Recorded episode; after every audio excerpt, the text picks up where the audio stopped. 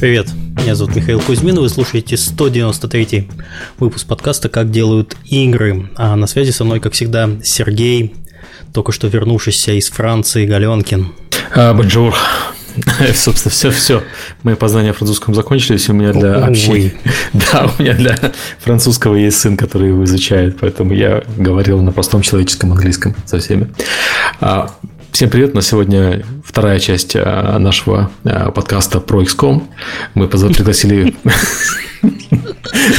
гостей поговорить про XCOM, а, пока Миша отвернется, а пока Миша с нами, мы, естественно, будем говорить про настольные игры и их прототипирование и тестирование. Но, наверное, перейдем к теме и новостям после рекламы. Напоминаю, что то поддержать наш подкаст э, можно с помощью системы Patreon, но и не только с помощью системы Patreon. Э, YouTube на прошлой неделе выкатил обновление, в котором они разрешили э, спонсорство каждому каналу. В описании есть ссылка, вы ее, скорее всего, даже видите над чатом у себя, если вы сейчас участвуете в прямом эфире, там можно нажать и таким же образом выразить свою благодарность за нашу безумную деятельность, которую мы делаем уже на протяжении более чем пяти лет. Вот, мы за это вам очень сильно благодарны. А также можно ссылать всякие донатики во время эфира. Это тоже очень хорошо. А также подкаст у нас выходит при поддержке нашего генерального спонсора – компании PlayX. Э, PlayX празднует глобальный релиз своей новой игры Homescapes. Компания продолжает укреплять позиции в топ-10 самых успешных мобильных разработчиков мира, и Homescapes этому помогает. Спустя две недели после релиза игра уже входит в топ-10 гроссинг на iPhone и iPad. Подожди, а гроссинг же убрали, нет? Uh, уже убрали. как выходит, я не знаю. А, но, но не входили до апдейта. Но в топе я постоянно игру вижу, если и в рекомендуемых, что, что замечательно. А, создавайте хиты вместе с PlayX и реализуйте свой потенциал в команде профессионалов. В PlayX больше 30 открытых вакансий, в том числе программист на C++, промо-художник и специалист по технической поддержке. Подробнее о вакансиях и рекомендательной программе на job.playx.ru. Да, Подкаст выходит при поддержке Аподил. Аподил – это платформа для грамотной монетизации мобильных приложений. Аподил помогает разработчикам встраивать рекламу, анализировать ее эффективность и получать максимум дохода. Через единый SDK Аподил дает доступ к более чем 35 рекламным сетям. Он автоматически подбирает самую выгодную для разработчика рекламу в режиме реального времени, чтобы вы могли полностью сосредоточиться на создании классных игр, а не на их монетизации. Ну и парочка новостей у нас, которые накопились за предыдущие мое отсутствие на прошлой неделе. Вот. У Сереги там вообще рояль. Да, роялит. Рояль роялит. Расскажи, как, как вы там боретесь за первенством первого mm. батл рояля на консолях? Давай. А, ну, у нас э, за первую неделю 7 миллионов игроков э, внезапно появилось в игре, которых, э, ну, на самом деле, мы, мы очень рады э, тому, что, тому, что так произошло. Э, и это, собственно, показывает, что free-to-play э, очень сильный, очень сильный элемент, э, сильный инструмент, который позволяет игре взлететь. Я вообще, честно, мы пытались вот посравнивать себя с другими играми, но я не знаю других игр, которые бы сразу набрали за, за первую неделю 7 миллионов э, игроков. Обычно все-таки free-to-play игры стартуют более-менее плавно, а у нас получился какой-то такой взлет. И я так думаю, что 10 миллионов у нас уже будет там к воскресенью в игре. Вот, то есть э, зашло хорошо. Все очень довольны. Там некоторые товарищи волновались, что из-за того, что мы делаем Battle Royale с движком будут проблемы. Вот сегодня выкатили обновление движка, в котором очень много вещей из, э, из-за Battle Royale появилось, включая э, более быстрый рендеринг открытых пространств, меньше латентность при задержке, ну, при игре с геймпада на консолях для 30 FPS и так далее. То есть все это то, что, как обычно, собственно, все, что идет в игры, все идет на этот движок. Интересно, Blue Hole это дело имплементирует у себя когда-нибудь? Ну, хочется верить. Хочется верить. Потому что я тоже тут недавно попробовал в PUBG поиграть и остался в таких смешанных чувствах и много чего не понимаю. Окей. Эм, что еще? Вот. Ну, собственно, на самом деле это все. Я э, мы там включили режимы до, включили supply дропы, с неба парашют падает, вот тот самый, ну, Миша, Миша играл, Миша знает. И у нас... А подожди, мы... нет, я после этого апдейта еще не заходил, я просто на, на прошлой неделе играл. А да, на прошлой неделе, когда мы там, когда мы с тобой играли и включили, ну там был баг, очень смешной, кстати, баг был. Supply дропы Э, генерировались э, с, не с вероятностью по времени, а с вероятностью по территории. И с уменьшением э, территории supply дропы начинали сыпаться как сумасшедшие. То есть там был скриншот, где два последних чувака воюют среди, когда на них падают ящики с неба. То есть реально такое ощущение, что их сотню сбросили. Поэтому их выключили, исправили и включили заново вчера. А вот у нас основная проблема до выхода была проблема, люди в соло а, объединялись в команды и обижали игроков. Мы это поправили. У нас автоматическая система, которая таких людей ловит и банит. И с завтрашнего дня у нас запускается система, которая будет ловить людей, которые используют таймботы и прочие вещи. То есть мы вот, в этом плане очень серьезно относимся. Про это спросить, потому что я видел парочку видео стримеров, Угу. Сам я с читерами не сталкивался, но там явно у людей аймботы стоят, причем такие, что человек с разворота выкашивает там трех человек тремя выстрелами. Это, конечно, такое ну, с, с трехчетырьмя выстрелами там как бы э, еще модель стрельбы такая, что это должно повести. Ну да, аймботы, аймботы есть, аймботы э, проблема. Не такая проблема, как э, кажется, потому что ну, большинство людей их не встречает, их встречает, записывает видео. Но проблема есть, и, собственно, завтра выкатываем обновление, которое должно это улучшить ситуацию с ними. Понятно, что в любой free-to-play игре читеры будут, к сожалению. Главное с ними бороться оперативно. Но тут еще недавно на выходных прошла бета Call of Duty открытая. И после чего они торжественно пообещали, что мы все-таки сделаем античит, наконец-то, mm-hmm. в Call of Duty на ПК, и можно будет играть. Потому что я помню свой предыдущий experience а, в, в этот шутер. И с тех пор, наверное, года три не покупаю Call of Duty, потому что там все очень-очень плохо. Спасибо, спасибо большое. Такая статья смешная была, что типа пообещали наконец-то там добавить. Античит. Ну, окей, хорошо. А еще на прошлой неделе я был на Игроме, но я был только э, первые два дня. Это был пресс-день, четверг и пятницу. В основном встречался с э, прессой и ютуберами, за что всем большое спасибо. Также спасибо всем, кто подходил и благодарил за подкаст, фотографировался. Это, как всегда, приятно, что нас э, узнают в лицо. Обычно нас знают по голосам только, но то, что в лицо еще знают, тоже хорошо. У вас там, у Серги там тоже, э, у Fortnite был стенд, и я скажу, что Наверное, это один из лучших стендов, который был вообще на выставке. Он был очень яркий, высокий и сделанный очень грамотно с точки зрения того, что, чтобы люди с, с фотографиями уходили, и потом они понимали на фоне а, какого стенда они все-таки сфотографировались, потому что там было и высоко и название, и правильно расположенные компьютеры, так что я хвалю человека, который делал, там премию выпишите обязательно. Вы, вы выписали. Ну, на, самом деле, да, у нас э, стенд получился хороший, все, все хвалят. Девочки были очень-очень хорошие в костюмах, и, собственно, поиграть можно было. И так получилось, что мы э, на игру открыли бесплатный доступ, а через следующий день запустился Игромир э, стартовал. То есть у нас, по сути, это был такой анонс, и очередь была какая-то. Я смотрел, мне всегда вот это вот удивляет. Я, до сих, я рад, что у нас была очередь игроков поиграть в Fortnite, но я до сих пор не понимаю, почему. То есть мы там везде написано играй бесплатно, приди домой, играй. Люди все равно стоят в очереди, чтобы поиграть на стенде. Вот. Я общался там с вашим комьюнити-менеджером. Он сказал, что сам, один из самых популярных вопросов, а эта игра есть в Steam? Вот почему очередь, Серега. Люди заходят в Steam, не могут найти там Fortnite и думают, что как бы как ну, знаешь, странная игра. 7 миллионов э, человек за первую неделю смогли установить другой клиент, кроме Steam. Не-не, подожди, 7 миллионов у вас на всех платформах. На PlayStation не надо ничего устанавливать. Ты тут не лукавь. Ну, у нас большая часть все равно игроков на PC. Не, ну это понятно, потому да. что там, по-моему, все стримеры э, Battle Royale попробовали. Я все, все, все, кто мог, кого я обращал внимание. Вот, так э, что про Игромир? Э, вкратце. Игромир э, и Комикон с каждым годом все меньше Игромира, все больше Комикон, потому что все шоу, которое происходит, и вся движуха, она почему-то фокусируется именно на комиконовских темах. В этот раз привозили Кристофера Ллойда и привозили Рутгера Хаура. Забавно, кстати, об, оба, ну, Кристофер Ллойд точно был на прошлом берлинском комиконе. В прошлом году. Видимо, он по комикону. По комикону. Ну, блин, ну, не стареющая классика. Вот. Но я про другое. Игр, то есть для игр из четырех залов был только один полностью выделенный под игры. Второй зал был а, наполовину железный и еще э, на которых показывали игры. Вот, но это, знаете, это как бы это производители железа, там сборщики, которым надо на чем-то показывать. Ну, то есть это не выделенные стенды игровые. И еще на отшибе компания Nintendo четко чувствует, где будет народ тусить, и они сделали свой стенд подальше от мейджеров и сделали его вот в одном из комиконовских э,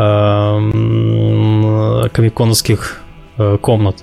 Возможно, вот Nintendo и... еще хочет быть ближе к народу и подальше от э, остального хардкора игрового.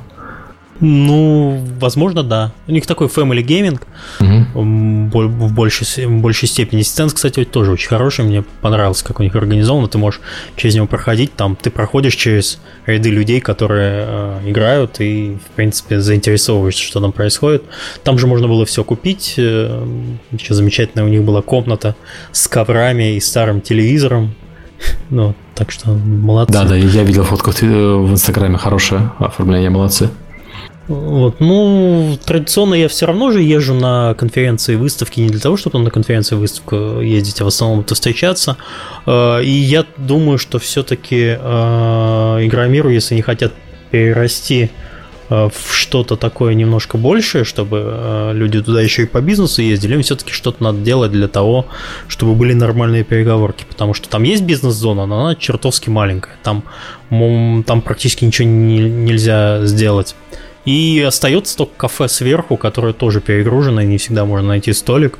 Вот, а в четверг-то ладно, еще нормально, а в пятницу оно очень такое запруженное, и как-то с кем-то встретиться очень сложно. Ну, реально, на самом деле, очень мало людей сейчас ездит на Игромир по, по бизнесу.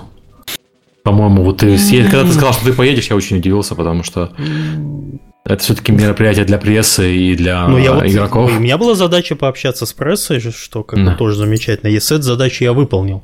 Вот, но э, смотри, ты, по-моему, в Твиттере писал где-то там э, в районе прохождения Gamescom, что посещая такие выставки, ты все-таки понимаешь, для кого ты эти игры делаешь. Это, это да. Единственная это возможность, да. потому что мы вот такие замечательные все бизнесмены ездим по конференциям, рассказываем про игры, про DAO, MAO, ARPU и, и прочее. А для кого мы это делаем, мы видим очень редко. И вот на Игромире, там что на Игромире, что на Комиконе, очень четко можно увидеть э, тех, для кого все это делается. А люди, а люди, они сами по себе интересные. Так что все-таки это немножко так отрезвляет голову, и ты все-таки понимаешь, что, что люди, люди увлечены играми, и игры э, являются какой-то частью их э, культуры, культуры общения. И это замечательно. Хорошо, что есть такой ивент, как Игромир. Вот, я пробубнил немножко про то, что он э, не совсем подходит для бизнеса, но с точки зрения того, чтобы понять, что происходит у нас в индустрии, какие игроки, это очень полезно. Я не знаю цифр, к сожалению. Э, Максим Маслов, наверное, так как он уже уволился с позиции генерального менеджера на выставке, я даже не знаю, с кем и общаться-то после, после его ухода, чтобы кто-нибудь кого-нибудь к нам звать чтобы кто-нибудь рассказывал. Контактов-то особо-то и нету. Вот. Встретил его там. Ладно. Да, я видел его бейджик, бывший генеральный директор. Хорошо. Это хорошо. Ладно, вот такие вот маленькие новости. Давайте еще раз познакомимся. А, да, с нашими гостями. Э, к нам опять пришел Владимир Коршунов, геймдизайнер InGame. Всем привет. И у нас новый человек Иван Лашин, Э, девелопер издательства «Космодром». Добрый вечер. А, извиняюсь, Лашин или Лашин? Лашин, все правильно. Лашин, все окей. А, у нас еще должен был быть Дмитрий Нелин, который был в прошлый раз на прошлом подкасте про настольные игры, но он, к сожалению, заболел. Так что пожелаем ему скорейшего выздоровления. Жалко, что не пришел. Он в прошлый раз очень интересно рассказывал. Было очень приятно послушать его замечательные истории. Его так. коронная тема сейчас будет. Когда его коронная тема, он заболел. Дима ну, хоть не, не собака дневник съела уже лучше. Так, а с э, Владимиром мы более-менее знакомы, а вот Иван, расскажи немножко про себя, чем ты занимаешься, чем занимается твоя компания, какие основные а, проекты. Еще раз добрый день, меня Машин, я девелопер в Modron Games, мы одно из э, не очень больших, но очень растущих. растущих Ив, Иван, ты что-то совсем про... По нашим Иван, оценкам ты... мы занимаем Иван! место. Да-да, меня слышно? Вот в том-то и проблема, что тебя плохо слышно стало, стало клипать и вообще практически невозможно слушать. Можешь вернуть небольшое усиление микрофона?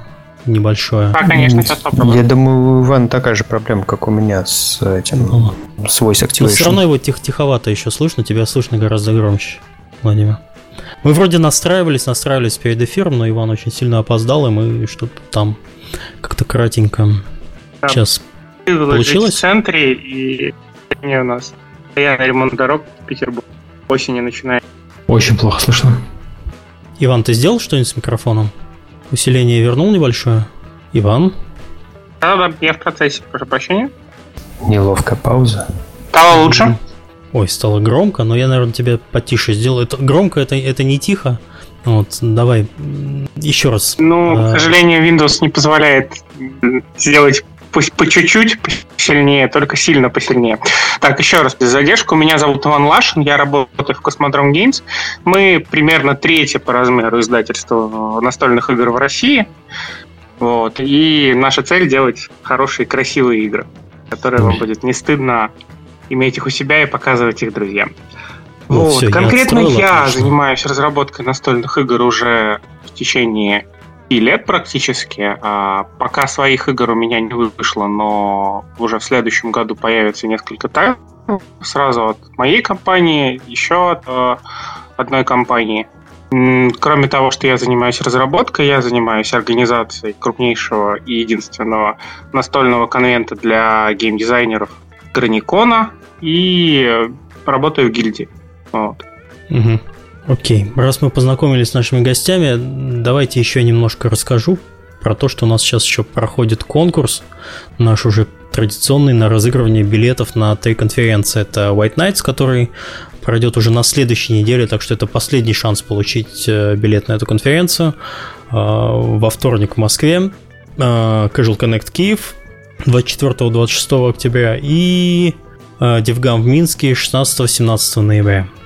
Вот, на White Nights будет экспозона со спонсорами и выставкой разработчиков э, порядка 60 мини-стендов, которые предоставляются бесплатно, и конкурс Indie Game Cup. А, White Nights это международная бизнес-конференция, посвященная разработке и продвижению игр на всех платформах. Она проходит три раза в год. А, Casual Connect – это бизнес-конференция для разработчиков игр, которая проходит уже более 10 лет. Киевский ивент пройдет под лозунгом «Восток встречает Запад», соберет более тысячи представителей индустрии в выставочном центре «Парковый».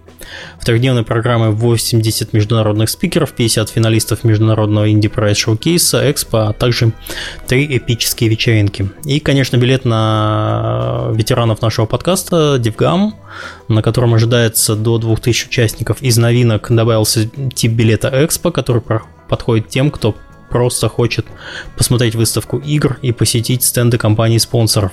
Если вы хотите поделиться своим опытом, то еще можно подать заявку на доклад на DevGam. Прием игр на выставку конкурса Game Lynch уже открыт.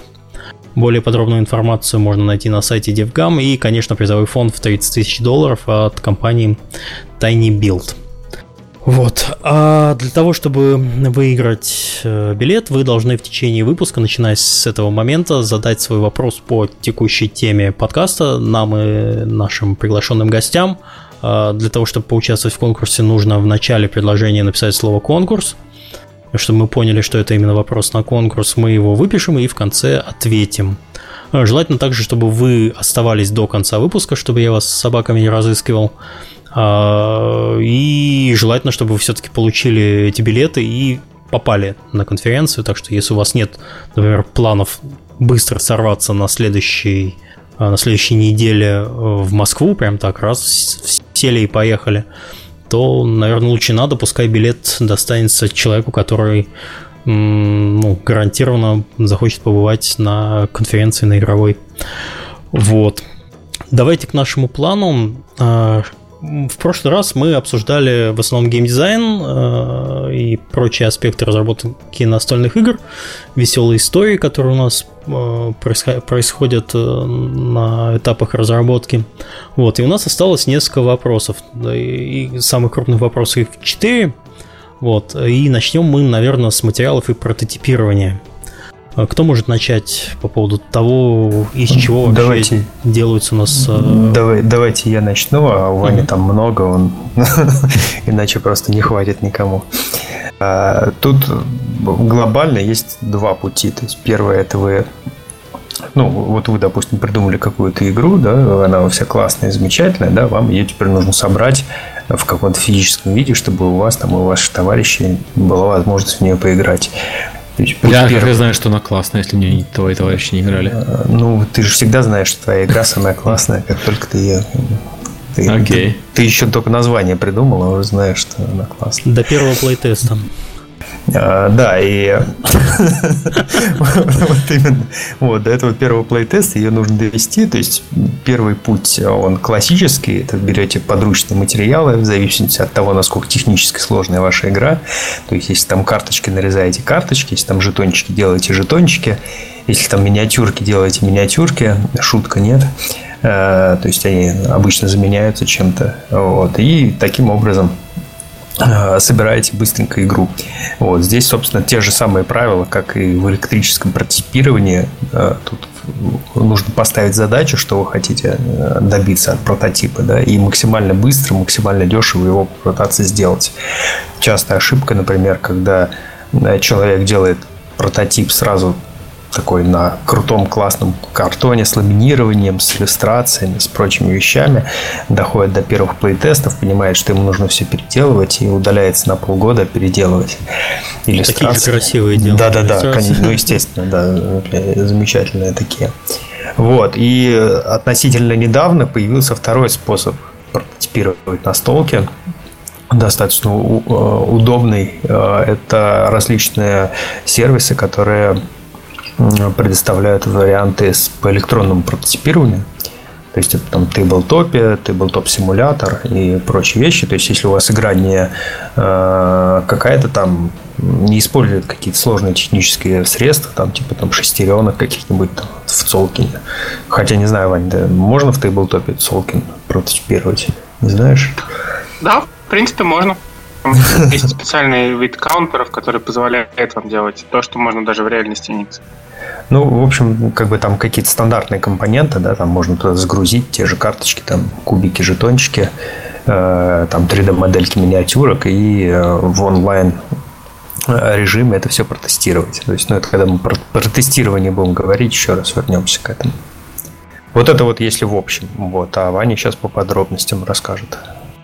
Ваня? Ну, да, кроме того, что сказал Владимир, один мой замечательный друг и наш общий знакомый Юрий Имщиков, э, известный российский автор, все умудряется делать еще в Excel и играть сам с собой, но это надо иметь уже определенный опыт и талант.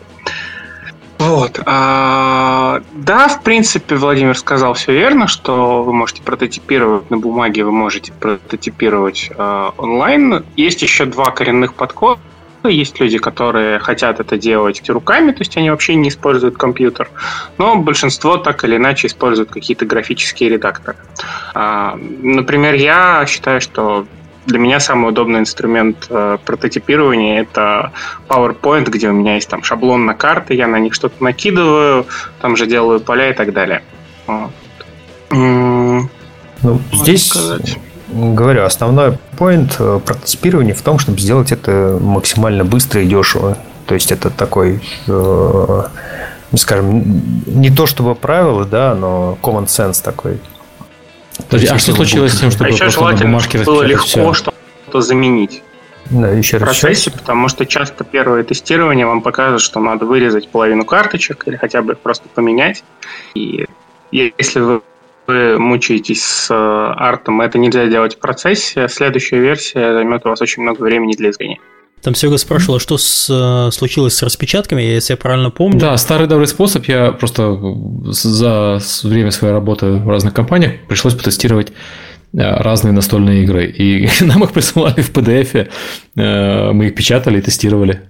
Ну, так, естественно, да. Ну, ты да. делаешь их сначала э, где-то это верстаешь, да, ты можешь от руки, конечно, это делать. Не, ну это была реально это верстка из разряда в Excel заверстали, знаешь. Ну, так а каждый верстает где угодно. Вот я говорю, Иван, например, в PowerPoint верстает, я там в векторах. То есть, ну, тут каждый выкручивается как хочет, вот. Потом я это помню, все. Когда-то прототип игры в PowerPoint делал. Так э, который люди, замечательно. Люди в Excel вообще все игры делают там и э, расшаривают некоторые экселевские документы, если игра, допустим, с открытой информацией, если там нет какой-то там тайной там или закрытой руки, то вполне возможно играть в Excel там. Делаешь клеточки, делаешь там фишечки, и, пожалуйста, играй в шашки, например. Ну, есть же, есть же старая история, когда там двух сисадминов закрыли в серверной, они сделали там э, в Paint нарисовали шашечное поле, расксерили значок «Мой компьютер» и корзины, играли в шашки. Не? Вот, тоже вот чем, чем не прототипирование настольной игры. Вообще это напоминает старую шутку про быстро, качественно, недорого. Выбери там две, чтобы, чтобы получиться. Ну, да, для прототипирования нужно быстро качественно. и недорого. Ну просто здесь э, идея в чем, вот как Ваня сказал, что э, проблема в том, что после первого же теста, скорее всего, там 80% того, что ты сделал, оно, его нужно будет поменять. Вот. Э, то есть где-то сильно, где-то менее сильно, поэтому если ты делаешь что-то очень долго и, и красиво, то это, это здорово, это иногда помогает. То есть я общался с человеком, который делал там очень красивые там от руки прямо иллюстрации на карточках, и когда ему все указывают на то, что ну зачем ты так делаешь, тебе же нужно будет очень долго все это дело переделывать. Он э, отвечал, что вот ему помогает это прочувствовать игру, прочувствовать механики, что вот этот арт настраивает его на какой-то прав... правильный лад. Это тоже путь, это тоже выход, но нужно отдавать себе отчет, что это дорого и долго. А ну, что можете есть еще ага. много всяких мелочей. Как мы делаем прототип не только для себя, но и потом еще его отправляем в издательство. Есть некоторые фишки, которые издательство просит. Например, у нас мы не так давно выпустили специальную статью, как автору стоит делать прототип. Одни из самых э, частых ошибок это делать закругленные карты, которые очень неудобно вырезать, или делать круглые жетоны. А, то есть то, что человек распечатал на принтере... Зачем, зачем делать круглые жетоны? Его же так неудобно резать. Остальное нет. Да, например, там не нужно карточкам делать закругленные углы, потому что, ну, зачем? Человек хочет их быстро разрезать, да, и сделать карточки и играть уже. Вот. А есть люди, которые вот реально перфекционисты, они когда видят закругленные уголки, они не могут играть такими карточками, пока они все не, не вырезаны. Это превращается в боль в большую. Кайф. Интересное, конечно, замечание, да. Вот когда все это сталкивается с реалиями, ну, забавно выглядит. Вот, то есть, ну, опять-таки, по, по материалам каких-то, ну, особых тоже э, секретов тоже нет. То есть, э, все зависит от того, насколько там технологичная у вас игра. Потому что есть, допустим, игры, которые там требуют э, какого-то тяжелых там пластиковых конструкций, да, там игры на ловкость, там на балансировку, вот их, наверное, там сложно прототипировать, там нужен будет какой-нибудь там 3D принтер или там хорошая столярная мастерская, чтобы это все дело э, подтачивать и тестировать каждый раз. Вот. А если у вас ну, действительно какие-то сторонние, э, ну, стандартные в смысле компоненты, то э, чем проще вы сделаете, тем, тем лучше будет. Тем удобнее будет вам, вам и вашим тестерам потом. Э, как ну, в целом, чем стандартнее у вас компоненты, тем больше шанс того, что ваша игра будет издана, потому что такую игру издать проще обычно. Ну да, вот это тоже поинт такой в плане э, издания. Плюс, да, вы когда делаете игру и когда вы задумываете прототип, э, вам тоже нужно всегда э, в голове держать да, количество компонентов, которые в вашей игре присутствуют, и стоимость этих компонентов. То есть, если вы делаете там какую-то игру на массового потребителя, которая должна продаваться там широкими тиражами там и везде там от детского мира до, э, до гиковских вы, выставок, то, наверное, там не стоит делать коробку, которая будет весить 2 килограмма вот, с кучей металлических миниатюр и прототипировать это же сразу. Вот, и уже то есть на стадии каких-то первых прототипов себя немножко ограничивать и э, пытаться ужаться в какие-то там более стандартные компоненты и в меньших количествах. Я вот задам такой вопрос, который, может быть, уже назрел у всех в голове. А 3D-принтеры используются для прототипирования? Если кто-то имеет такое богатство. Они сейчас уже стали более-менее доступны, недорогие да, модели. Да, миниатюрки можно сделать. А, была даже одна очень забавная игра, в которой а, там были, правда, не совсем принт, 3D принтеры, но там было, у человека был свой станок по нарезке фанеры, и у него была вполне себе игра с э, кучей деревянных элементов на неодимовых магнитах, где поле вращалось в разные стороны. Вот. То есть, что у людей есть, то они используют в своих прототипах. Ну, Миш, ты смеешься, я в детстве у нас в школе был станок по нарезке фанеры, и в журнале «Юный техник» печатали игры, которые можно было вырезать из фанеры. Вырежи сам. Да, да, без шуток. Выкройку переводил на фанеру и вырезал. Да. Хуже того, недавно вообще... слышал байку про то, что помните, как раньше на ZX Spectrum э, игры передавались на кассетах, да, вот это вот треск. А, были радиопередачи, которые передавали. Да, да, и по телевизору передавали, да. Да, э, можно это, было это, это не шутка, на да. магнитофон и с этого безобразия потом грузить игры. У нас региональное кабельное телевидение так делало. Fighter 2. Да, у нас региональное кабельное телевидение так делало. Они делали это в мертвые часы э, днем. Класс. А теперь, теперь подвиньте ваш компьютер поближе к телевизору. Сейчас Миша вам насвистит следующий апдейт. Представляешь, у вас бы, Серега, так в лаунчере апдейты выходили со свистом вообще. А, кстати, для, для автентичности, да, полезно. У нас 80-е годы в игре. Вполне можно. А, кстати, сделайте за, за экран загрузки такой же, как в спектрами, с полосками по бокам. А еще нужно, чтобы головку магнитофона отверткой подворачивать.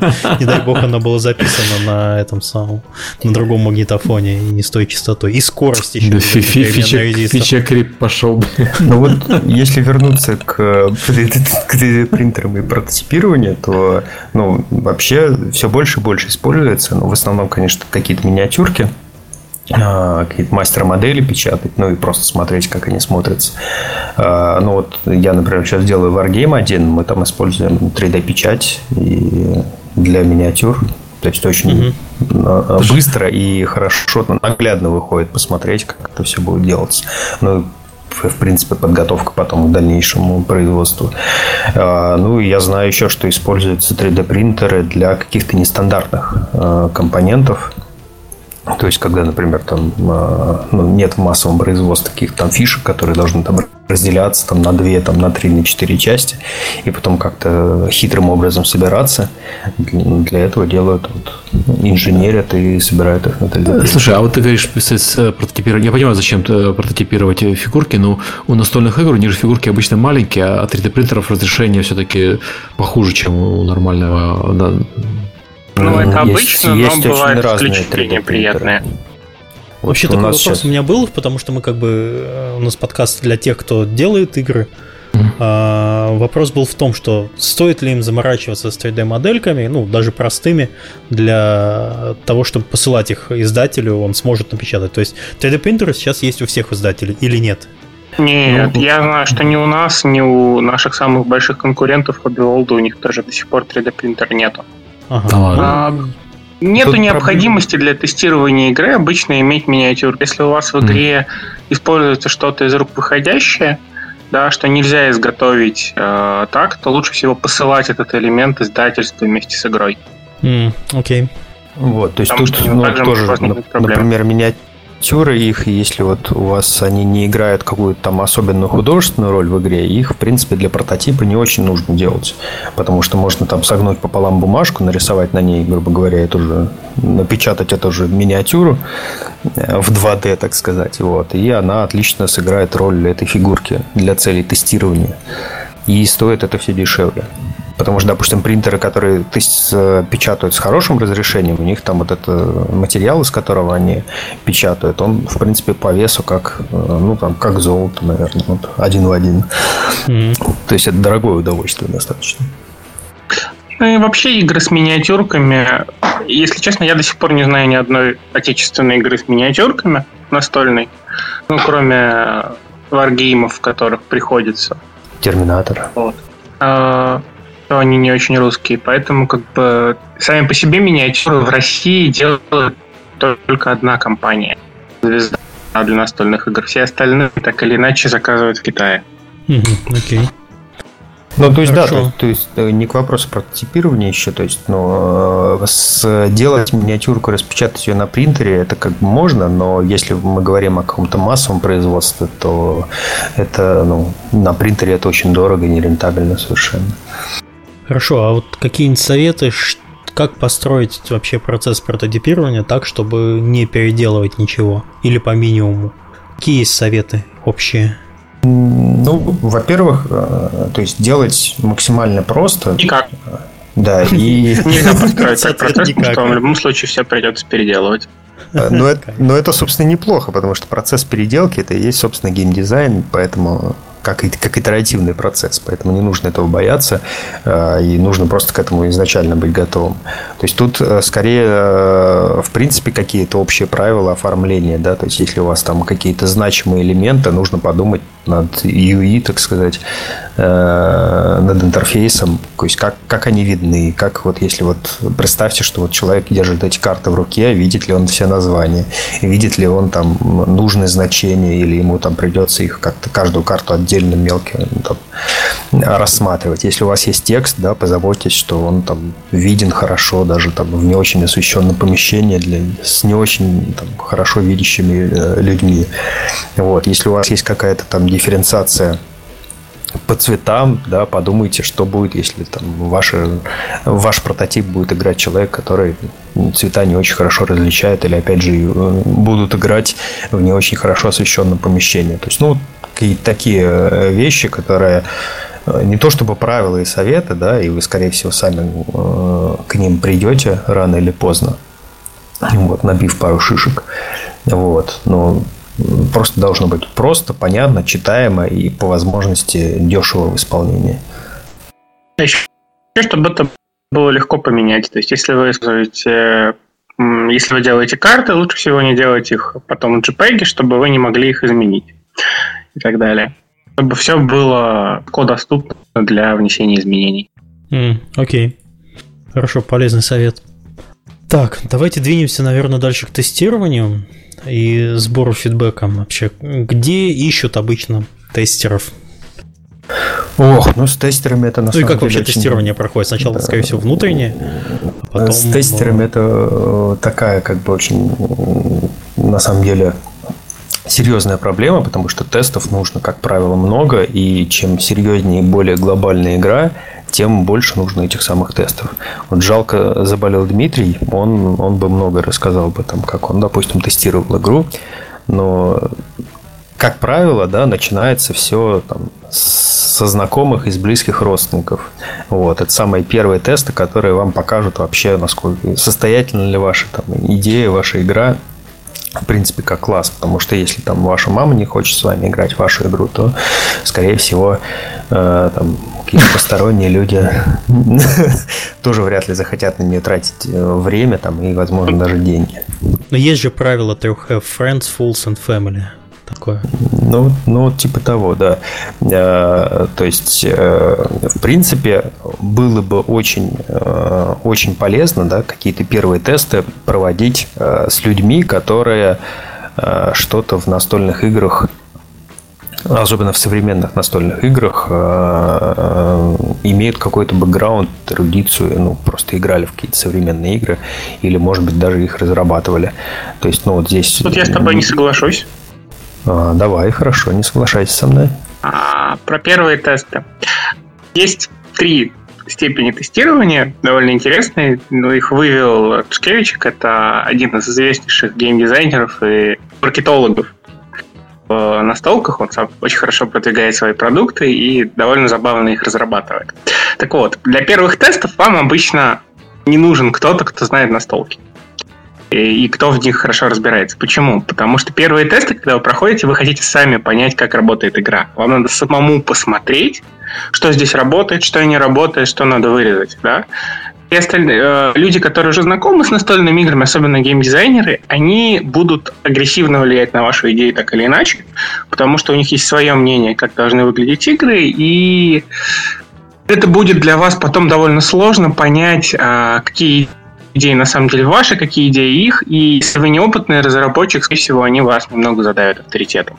Вот. Когда вы уже сами с кем-то потестировали, да, то есть в кругу семьи со своими какими-то друзьями, которые, возможно, не очень разбираются, или у вас уже накопился опыт, тогда стоит, правда, идти к э, разработчикам.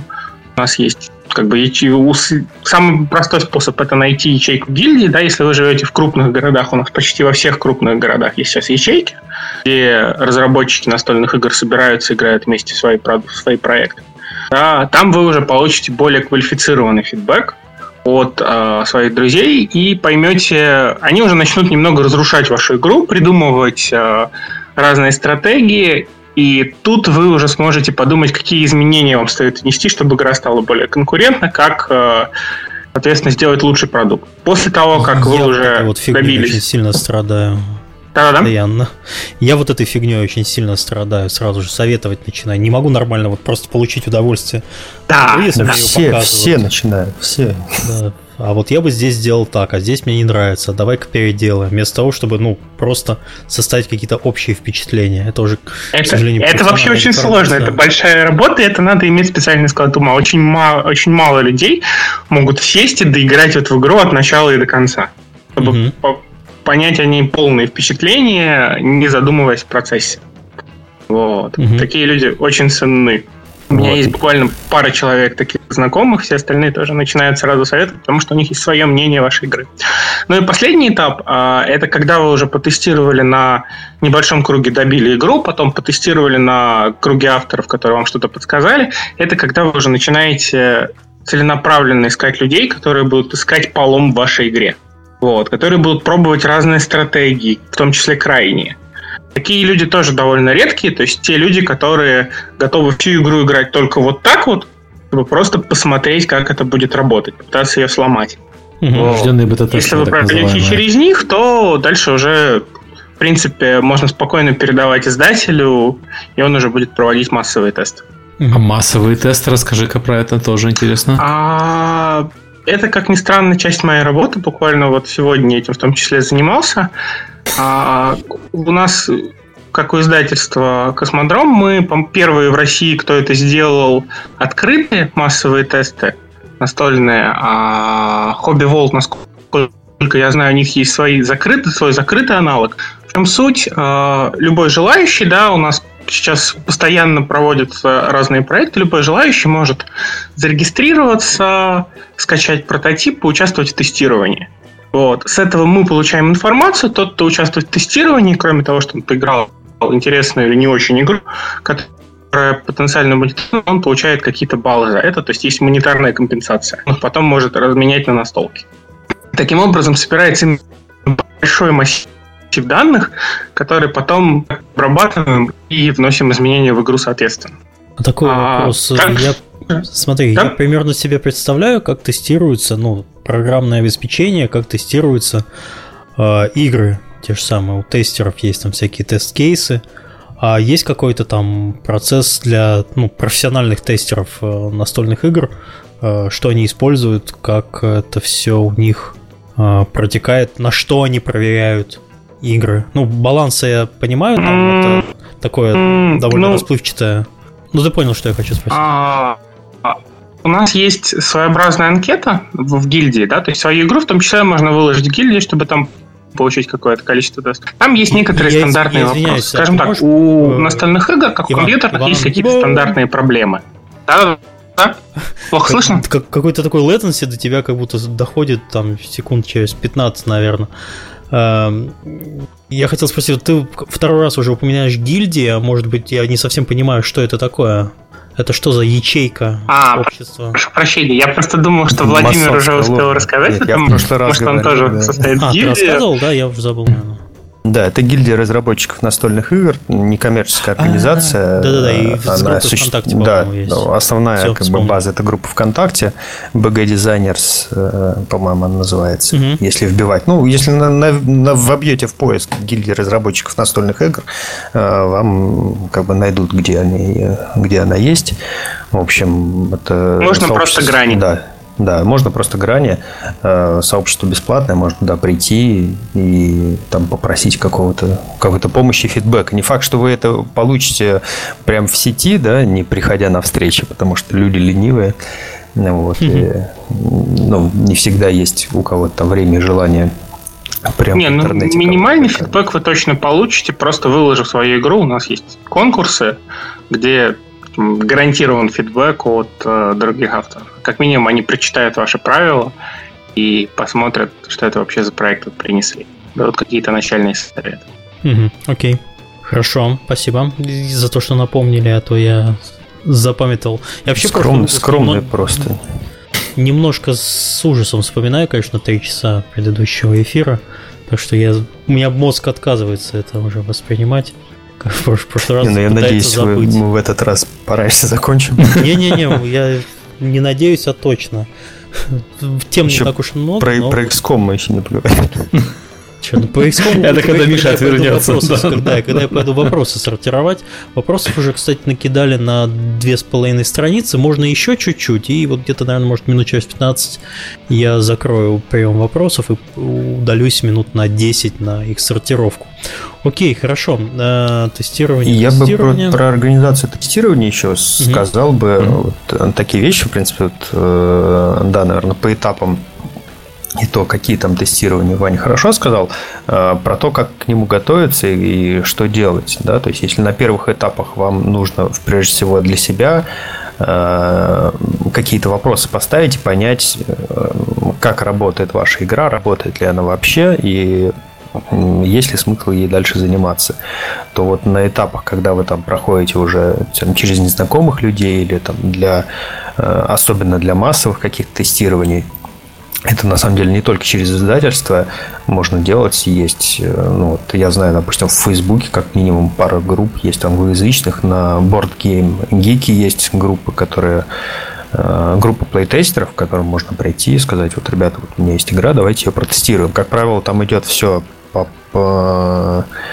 на основе каких-то какого-то бартера, то есть вы приносите игру, вам ее тестируют, да, взамен вы там тестируете что-то другую игру, ну вот, и все счастливы, все радуются, все там пишут друг другу фидбэк, какой может, но, естественно, когда вы даете свою игру э, э, каким-то незнакомым людям, то хорошо бы вам там подготовить какой-то опросник, да, заранее, э, и заранее там, допустим, посмотреть составить э, ну, список проблем, да, на которые там обратить внимание.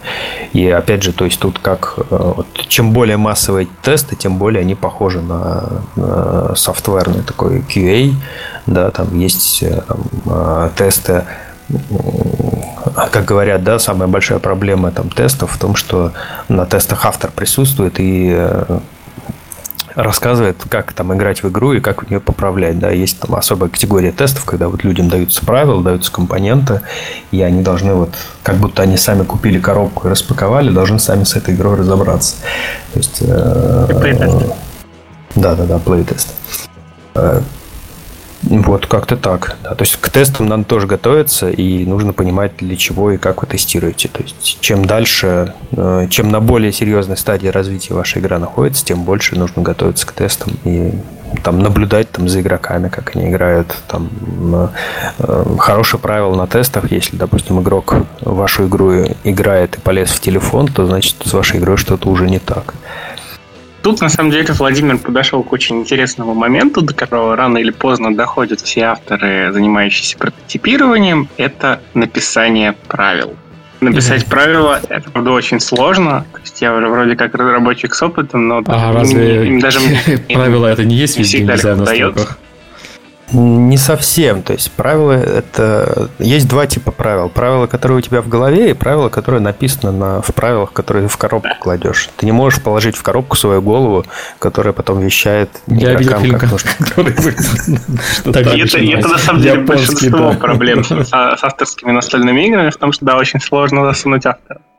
Вот, поэтому, ну, с правилами это, это, ну, как бы тема на отдельный подкаст, это разбирать, как их нужно писать. Там, если вкратце, то много примеров, картинок, и по пять раз одно и то же разными словами с разных сторон написать. Ну вот тут есть несколько подходов, и да, это правда тема на отдельный подкаст. Ну, а вкратце-то, помимо того, что давайте напишем подробные правила, это будет хорошо, Не всегда такое? подробные правила это хорошо, потому что сейчас, например, многие издательства наоборот ушли к э, системе, когда у нас есть отдельная книга правил, маленькая стартер, и отдельная книга разбора ситуации. То есть тут надо подходить к тому, какая у вас игра, и mm, жанр игры э, трактует то, как вы будете писать правила. Будете и... ли вы писать целиком, или вы будете писать общую канву и потом отдельно разбирать ситуации. Мне лично страшно браться за настольные игры, в которых большая книга правил и большая, или большая книга разбора ситуации. для, для меня идеальная игра, в которой правила на страничку, а вся информация в самой игре на карточках или еще на чем-нибудь. Ну, это понятно, это, я, может быть, не, не ну, главная целевая аудитория. Есть но... игры, в которых нельзя уместить правила на страницу, в принципе. Я Даже понимаю, есть да. парочка но... таких игр. А... Есть игры, в которых ты можешь. Есть игра, в которой ты можешь играть, только не зная правил. Как только ты узнаешь правила, ну, сыграешь раз в игру, ты больше не сможешь играть в нее как рядовой игрок, только как ведущий. Да, это правда. То есть такая игра, где нельзя читать правила. Вот, то есть... И игры с, с, асимметричной информацией, с асимметричной информацией. Я слышал, ребята делали такую игру, которая по компаниям открывалась, и когда кто проходил компанию, в принципе, эту компанию можно было выбрасывать как раз потому, что ты ее проходил, и дальше было неинтересно. То есть такая сюжетная настолка. Это да. тренд последних да. настольных игр, да, сейчас их настолок много, они популярные. А, есть даже квеструмы, которые уже ну, то есть квеструм в коробке, уже даже сложно с ним разобраться, является ли он настолкой или сборником пазлов. Ну вот э, я не знал, что это тренд, я видел отзывы, и поскольку мы в прошлом подкасте обсуждали, что в среднем человек играет в настольную игру два раза, э, такой вариант, мне кажется, вполне, вполне разумным. Ну, это а. на самом деле вот один из вариантов того, как продлить жизнь настолки, называется Legacy система, по mm. сути дела, это когда там что-то происходит в игре, да, ты вскрываешь пакетик, там в пакетике там наклеечки в книгу правил, какие-то новые фишки, новые карточки, там какие-то карточки нужно порвать, mm. какие-то фишки выбросить, то есть, ну, как-то изменяется все время и э, идет развитие. То есть есть подход, допустим, э, вообще сценарно кампейны, mm. когда выходит просто новая книжка правил, и там описывается там, ну, вот, как э, там большой такой кусок художественного текста, большой там кусок там затравок, но обычно это какие-то dungeon краулеры, э, то есть там, как, не знаю, настольный Диабло какой-нибудь. Ну, вот это Descent, вот типичный пример. Большая коробка, там куча миниатюр, куча э, всяких там, монстриков, героев, да, и вот они там идут в какое-то приключение. Вот, и каждое, э, собственно, там, приключение, оно там в отдельной книжке написано. Есть в ФФГ игра по Ктулху, называется Mansions of Madness. Оно э, вообще такое сюжетное, там э, часть текста написана на карточке, которые прячутся э, по локациям. Да? игроки, они ходят по этим локациям, вскрывают, там смотрят улики. А, есть вообще же А книги, во второй части книги, они заменили да. все эти карточки большим приложением. Ну да, да, есть. Вот, например, так. Окей. А. Давайте вернемся, наверное, к а, еще, еще, еще, еще по правилам, а, вот сейчас, опять же, там в последние там, лет пять очень большое подспорье, как и в электрических играх, это YouTube летсплеи, причем их сами разработчики там делают с объяснениями правил, они очень сильно помогают э, новичку разбираться. Да. И еще последний момент, самый последний момент по правилам. А, вы наверняка слышали про компьютерную This War of. Так вот, в этом году вышла настольная вариация, и там очень интересно подошли к проблеме правил в том, что а, правила являются постоянной частью игры. То есть ты, тебе не надо знать правила, когда садишься играть, ты берешь книгу правил и вместе с ней играешь. То есть там правила являются игровым элементом. Ты проходишь игру через определенные фазы и постоянно используешь книгу правил, причем передавая ее и через нее в том числе является взаимодействие с игрой. То есть тот, у кого сейчас книга правил, тот, можно так сказать, играет. Остальные обсуждают. Игра кооперативная. Вот. Что он будет делать, там происходит управление героями и так далее. Очень интересный подход, очень интересно сделано. Ну, в общем, если подытожить про правила, э, такое правило написания правила, э, прочитав вот то, что у тебя вот написано, да, игрок должен однозначно и точно понять, как играть в твою игру. Вот так. Раз, Окей, раз. хорошо. Да, мы, мы слышим, мы слышим. Окей, okay, я, я, я предлагаю так переходить дальше. Что делать с э, готовой игрой? Вот мы ее тестировали, такие счастливые, а, все а, хорошо. Прототипировали. Да. как ее донести до потребителя? Какие есть способы? Мы вкратце про это говорили, конечно, есть. Можно сам издатом заниматься, можно понести к, э, к издателю, но вот куда нести? Ну, тут вариантов на самом деле много. Первый вариант положить ее в стол и довольным пойти заниматься чем-нибудь дальше полезным для жизни. Это не такой плохой вариант. Кстати, подкасты записывать. Да, не самый плохой вариант. Второй вариант это действительно сам издат. Э, то есть тут самый простой да, вариант. Вы делаете уже ну, не прототип, а так называемый PNP, Print and Play версию, где у вас уже все оформлено, все сверстано как нужно, и там выкладываете ее там, на одном из бесчисленных ресурсов в сети, э, где говорите, вот, ребята, вот у меня игра, э, вы можете в нее скачать, распечатать, там ее ну, вот собрать вот такие компоненты и поиграть в нее. А, в принципе, то есть есть вариант, да, когда там вы это PNP потом там на, на своем сайте на каком-нибудь продаете и там, получаете за это какие-то небольшие деньги. А, да, в Америке тоже... есть даже специальный сайт для продажи всего этого, называется GameCrafter, туда можно засобмитить свою игру, и там люди будут ее покупать, причем сам сайт ее собирает потом для вас, то есть он изготавливает для вас, получается, для конечного пользователя прототип. Такой print on demand. Интересно, а сколько у них в год, в год выходит игр? Есть какие-то а, цифры? Много, правда много. Но нельзя сказать, что они выходят, то есть просто туда авторы сабмитят, там больше сотни игр точно. Слушай, есть некоторые ограничения по подаче, естественно. Я слышал, есть какие-то такие, такой сервис подписка, ты подписываешься, и тебе каждый месяц присылают в посылочке какие-нибудь там пару мелких игр. Э, то есть тоже вот как-то по print on demand сделанное, небольших. И вот типа каждый раз новые игры какие-то маленькие есть. Э, не знаю, это с тех, с тех же или не с тех же. Вот. Э, ребят сделано или какой-то от какого-то издательства.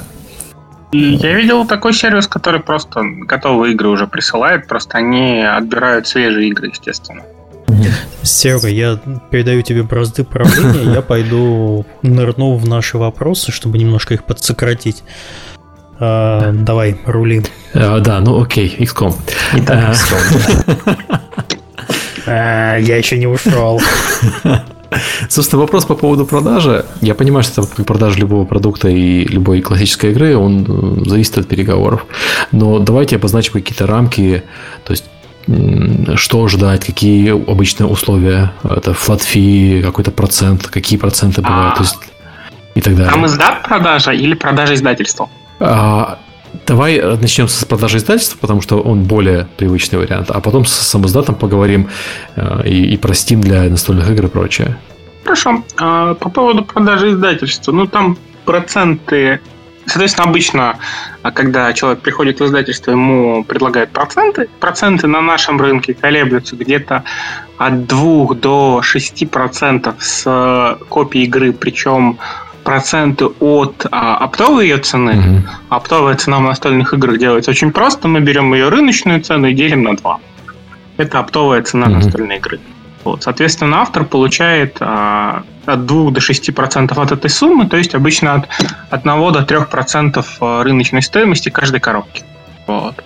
Угу. Периодически Но... к этому мы прибавляем какой-то аванс, возможно, точнее, большинство компаний это какое-то количество авторских экземпляров, и, естественно, проценты от продажи прав, а, ну, точнее, не прав, не, не, не прав на издание в какие-то другие компании. Ну вот, предположим, Продажи. у нас э, коробка с игрой, я просто европейские цены знаю, но, предположим, коробка с игрой стоит 40 евро. Ну, это довольно э, дорогая игра. Да, довольно дорогая. Э, это оптовая продажная цена, продажная цена это 20 евро. Сколько из них с коробки э, может рассчитывать получить именно создатель игры, а не издатель? От 1 до 3 процентов. От 1 до 3 процентов от 20 или от 40? От 20. От 20. Да. То есть, что-то как-то мало получается. Подожди-ка. Подожди-ка. А тут важно понимать, из чего складывается цена настольной игры. Цена настольной игры в основном складывается из себестоимости производства, потому что mm-hmm. у настольных игр довольно дорогое производство. И затем из-за, соответственно, рыночной накрутки уже конечного продавца, потому что сами по себе настольные игры продавать занятие довольно дорогое. А, как рассчитать себестоимость вашей игры? Очень просто. Рассчитываете стоимость всех компонентов, которые вы покупаете оптом, и умножаете эту стоимость на 4. И вот столько ваша игра будет стоить на полке. Окей. Uh, смотри, то есть получается, что с коробки с достаточно дорогой игрой 40 евро uh, uh, именно ее автор может получить от 20 до 60 евроцентов. Окей, а какие флаты в начале? То есть Бывает ли какая-то традиция, что вот мы тебе заплатим сейчас 10 тысяч, и потом вот эти 1-3%? А, ну, есть, есть аванс, но mm. да, бывает такое. Есть еще другой, другой путь до оплаты. Это когда у нас у автора также бывает оплата без аванса, но у тебя есть вот фиксированная часть и проценты – Обычно тогда процент, понятное дело, меньше. Mm. И бывает э, сценарий, в котором автору просто дается какая-то фиксированная сумма, то есть у него просто выкупаются права. Я тут хочу, сейчас... по, хочу пояснить немного, а то там у Сергея сейчас волосы зашевелятся. Продажа... Я, я, я, я, я в курсе, как работают ритейловые продажи, я работаю в ритейле. Я просто для, игр, для, для слушателей, которые в основном э, разработчики компьютерных игр. Да-да-да, и просто ну, э, продажа настольной игры в издательство, да, это одной игры, которую вы там сделали за два года, она вас не прокормит. То есть это даже вот у э, реально у грандов, которые с всемирно известными именами, так не работает. То есть вот э, на днях вот э, смотрел панель с GDC, вот с последнего, с Эриком Лангом, Джоффри Эдекстином и еще товарищ там был, как его, который Legacy придумал, не помнишь, Ваня? Роб Давью. Да, вот, с ним. Вот, и они вот, там один из вопросов был, вот, типа, как вы живете? Вот они тоже говорят, что вот там, ну, э, доходы от продажи одной игры, даже если вы там очень большой и очень известный разработчик, они вас не прокормят. То есть вам нужно, если вы занимаетесь full time параллельно вести 3-4 проекта, и причем крупных, в крупных издательствах, чтобы на это жить. Вот, то есть это hard way, поэтому мы и смеялись, что положить игру в стол это, возможно, не самый худший вариант. Ну вот я посмотрел, э, есть такой геймдизайнер э, Райнер Книция. О, ну Райнер Книция это формен, да. Да, да, и у него 600 игр вышло. Ну, тут не стоит забывать, что у него, если так 600, то если мы смотрим все языковые издания, то у него более 2000 разных наименований лежит только в его домашней библиотеке. И вот все его игры, которые выходили во всех странах. Но он личность исключительная, потому что он делает безумное количество игр в год. Угу. Сейчас уже, конечно, меньше. Стивен Кинг какой-то, я так понимаю, от настольных игр. И еще он доктор математики, поэтому mm. все его игры похожи, но я вам это не говорю. Вот. Ну, то есть, э, если вот говорить, да, про, про именно доход э, и про продажи игры, то там гораздо более прибыльное дело. Вот жалко Дмитрий заболел, он бы нам все рассказал про это дело. Э, это какой-то там сам, сам издат, краудфандинг и прочие вещи. Но там есть свои подводные камни, потому что тут вы занимаетесь, помимо того, что вы сделали, там, разработали, оформили игру, да, вам нужно заниматься полным циклом его производства этой игры и потом еще циклом логистики э, вот этих вот коробок твердых, которых вы произвели, и то есть, соответственно, все вот классные истории там с международной торговлей, там с растаможкой, э, с транспортировкой. Это не самое страшное, Владимир. Самое страшное это найти тех людей, которые у тебя это купят.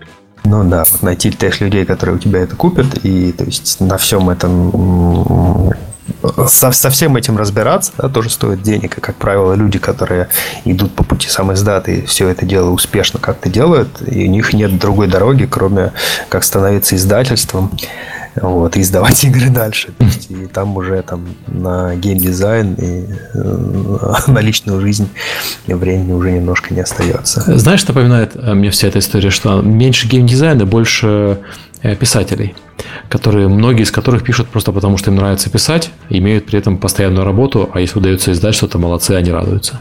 Да, да, да, очень мало настольных геймдизайнеров, которые вот на full тайме реально работают э, и именно занимаются геймдизайном настолок. То есть, как правило, это все равно либо какая-то частичная работа, либо это хобби.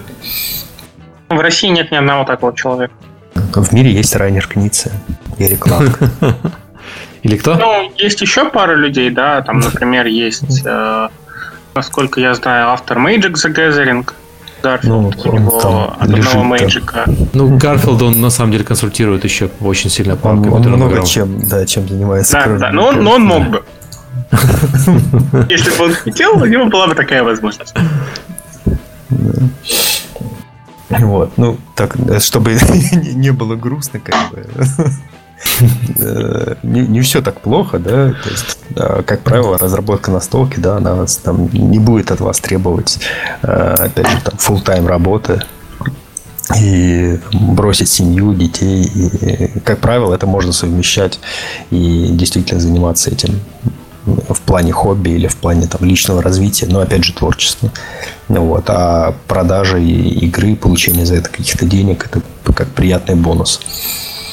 Вот, опять же, как бы это может быть каким-то карьерным стартом. Вы там сделали там 2-3 настолки и сдались, и потом пошли там, не знаю, фермы ВКонтакте делать. А, в, в- в привлекательную и многоплатящую компьютерную разработку. Ну, например, да, разработки ну, вот я, собственно, да. так в, в индустрию разработки попал. То есть я делал настольные игры, потом написал людям, сказал, ребята, ну, мне надоела моя обычная работа. Я сказал, ребята, вот смотрите, вот я классный геймдизайнер, делал вот такие настолки. Они меня позвали, сказали, ну, дали тест, я им подошел, и вот я работаю, пожалуйста. Но у тебя было еще техническое образование все-таки. Ну, у меня было техническое образование, там 7 лет работы там, по, по специальности, но это А я, а я делал настолки, а потом пошел в компанию, которая делает настолки. Ну, то есть, это, это Стагнация. вполне, вполне может быть. А, можно Может и быть каким-то, ну, каким-то обучающим элементом для вас, да, и может быть каким-то элементом для вот для попадания, собственно, в индустрию. Почему нет? Кстати, немножко вернусь назад к прототипированию. А, еще очень важный шаг до того, как вы стали заниматься прототипированием, это изучить рынок. Смотреть, что из подобного есть вообще на рынке, как это делают все остальные. Потому что если окажется, что такая же игра уже есть, то это очень здорово вам сэкономит время. А, почему? время, это? в Вы, в смысле, вы не будете делать игру? Нет, Часто да. нет, на самом деле просто можно взять оттуда уже готовые компоненты, как бы, Или вы не будете делать игру. Или вы не будете делать. Ну, на самом деле, вот опять же, э, всем рекомендую посмотреть вот эту вот панель, э, если кто интересуется. Там тоже был вопрос, что вот, э, вот такая ситуация, да, вы там делаете там два года игру, и тут выходит игра, вот, которая ну, немножко не такая, как ваш, но вот почти, вот там, или используют такую же идею, вот там, что делать, как не запить, как не уйти в монастырь. Вот. И люди говорят, что ну, это нормальное дело, у нас все время так получается. Владимир, Я всё- извини, а ты там ручкой щелкаешь или что-то такое? а, секунду, сейчас. Настолки дизайнят. Ну так э, периодически такой высокий звук возникает. Я Мгм. закончил сортировать вопросы. Так, ребята, возвращаемся назад к настолкам. Миша пришел. Шухер, лесник пришел. На чем вы остановились? Я тут немножко не, не, не в теме. На их про XCOM. Это- Это-то понятно. но- Эти шутки, шутки про XCOM в подкасте никогда не лишние. Да, это все, это все уже новый локальный мем. Спасибо, спасибо Сереге. Мы говорили про грустную тему, про то, э, про то, что не- неприбыльно это дело геймдизайн настолок, вот, и, скорее всего, вы ничего не заработаете. Вот. Но мы так говорим только потому, что не было Дмитрия, потому что он, как бы, вот, опять же, утверждал, что у него все окупилось, и мне бы самому, кстати, интересно было бы послушать, потому что он обещал про это написать, но вот не пишет уже полгода. Мгм. Вот, опять же, есть такой э, путь, как краудфандинг, да, вот, но тут такая пограничная тоже история, то есть вы все равно вам нужно либо искать производство, либо производить это самому, и потом самому тоже заниматься логистикой, но там в плане сбора денег, возможно, это будет там немножко немножко попроще. Но опять же, сейчас в последнее время рынок такой насыщенный, и вообще по настолкам такой тренд э, немножко похож на, на Steam и на мобильные сторы, что ну, игр самих по себе становится много, их видимость отдельного проекта он, э, она падает. и вам, соответственно, нужно будет как-то выделяться. А выделяться это там либо какое-то громкое IP подписывать, либо там делать супер классные, крутые там миниатюрки, как э, в Kingdom Death. Вот. И э, ну, в общем, как-то вкладываться, все равно повышать бюджет разработки. Вот. И не факт, что краудфандинг вам это все, как бы, даже с учетом краудфандинга успешного у вас э, выйдет, выйдете в хороший плюс. Вот. Окей. То есть э, денег в индустрии нет, расходимся. Миша, не, после... ну, деньги есть, индустрия растет довольно быстро. Но именно для авторов деньги меньше, чем для издателей. Ну, вот напоминает э, ситуацию со Steam, где деньги собирают только крупные, э, крупные, крупные, а кто продался по чуть-чуть, не очень. Ну, слишком большая конкуренция и слишком большой выбор. Порог входа ниже, чем ну, это тоже, да. Все-таки, игры. все-таки чуть-чуть проще делать, программировать не надо. Но тут есть, э, тут есть подвох, потому что делать проще, а дойти до конечного потребителя, на мой взгляд, сложнее, потому что компьютерная, у компьютерной игры проще пойти дистрибьюция. Ты выложил игру в Steam, а хотя бы по Greenlight, и кто-то ее уже скачал, кто-то ее уже попробовал. Настольной игрой, если Нет, ты ее выложишь, то даже скачают ее вряд ли. То, что нарежут и поиграют. Ну, кстати, вот это, возвращаясь опять к вопросу о там, системах, которые позволяют онлайн играть на столке, может быть, это будет как тоже вот какой-то дополнительный дополнительный толчок к развитию какого-то инди настолочного э, издания, да, когда вы делаете именно цифровую версию на какой-нибудь там тейблтопе ее там, продаете, например, или э, там, делаете какие-то подписочные дела. То есть вы делаете все то же самое, такой же прототип, также верстаете, просто заливаете в сеть, и там уже на виртуальном столе вот, играете. Опять же, там, ну, вот, VR развивается, может быть, мы скоро будем в шлемах сидеть, играть в настолке у себя дома. Ну, вот, кстати, никуда ходить да, не надо. VR, по-моему, мы в прошлый раз обсуждали, когда были в дополнительных вопросах. Ну, то есть есть же, есть же вот эти вот там... Вы уже обсуждали да. настолки с VR, или вы их еще, да. или вы до них еще не дошли? Ну, обсуждали. А у тебя есть что сказать еще? Я, Я про Маску Анубис рассказывал. Настолько а, ну у нее есть вторая часть. Они издали недавно маску в тике. И что там? То же самое? Ну да, ты тоже создаешь лабиринт, но немножко по-другому. И есть еще пара проектов, но они хуже немножко учились, на мой взгляд. Часто все в зачаточном состоянии все-таки. Нет, я просто говорю про э, VR, как, вот, допустим, какое-то логичное, э, логичное развитие там, идей, идеи там, виртуальных комнат для игры в настолке, то есть ты одеваешь шлем, берешь там в руки там контроллер какой-то, и вот ты там сидишь за столом там с еще там четырьмя такими же несчастными, вы играете там в Ticket to Ride, например. Ну, вот. И все это там на, в красивом VR-окружении под веселую музыку. Давайте, наверное, к последнему нашему вопросу перейдем. Пользование принципов ГД э, настольных игр в индустрии цифровых игр. Как они пересекаются? Ну, на самом деле мы про это поговорили в основном, кстати, в прошлый раз, по большому э, счету. И вкратце в том, что принцип это на самом деле геймдизайна, и там, и там они одинаковые. То есть вам вот вам нужно вот взять набор правил и каких-то визуальных элементов технических и из этого э, слепить какой-то игровой experience. Да? Отличие только в том, что э, в настольном геймдизайне у вас открытая система, вам ничего не спрятать. Вот то, что есть в правилах, то, что есть на компонентах, то, то у вас mm-hmm. и, и есть, да, в компьютерных э, играх вы можете там какие-то скрытые элементы делать, и вам проще там и с математикой, и проще там как-то подстраиваться под игрока. Вот. Но, ну, в принципе, да, там, если там у вас есть боевик, да, то и там, и там он должен ощущаться как боевик. Если у вас есть стратегия, то и там, и там она должна ощущаться как стратегия, и какие-то вот uh, player experience, он должен быть там примерно похожим. Uh, как, в принципе, опыт настолок Э,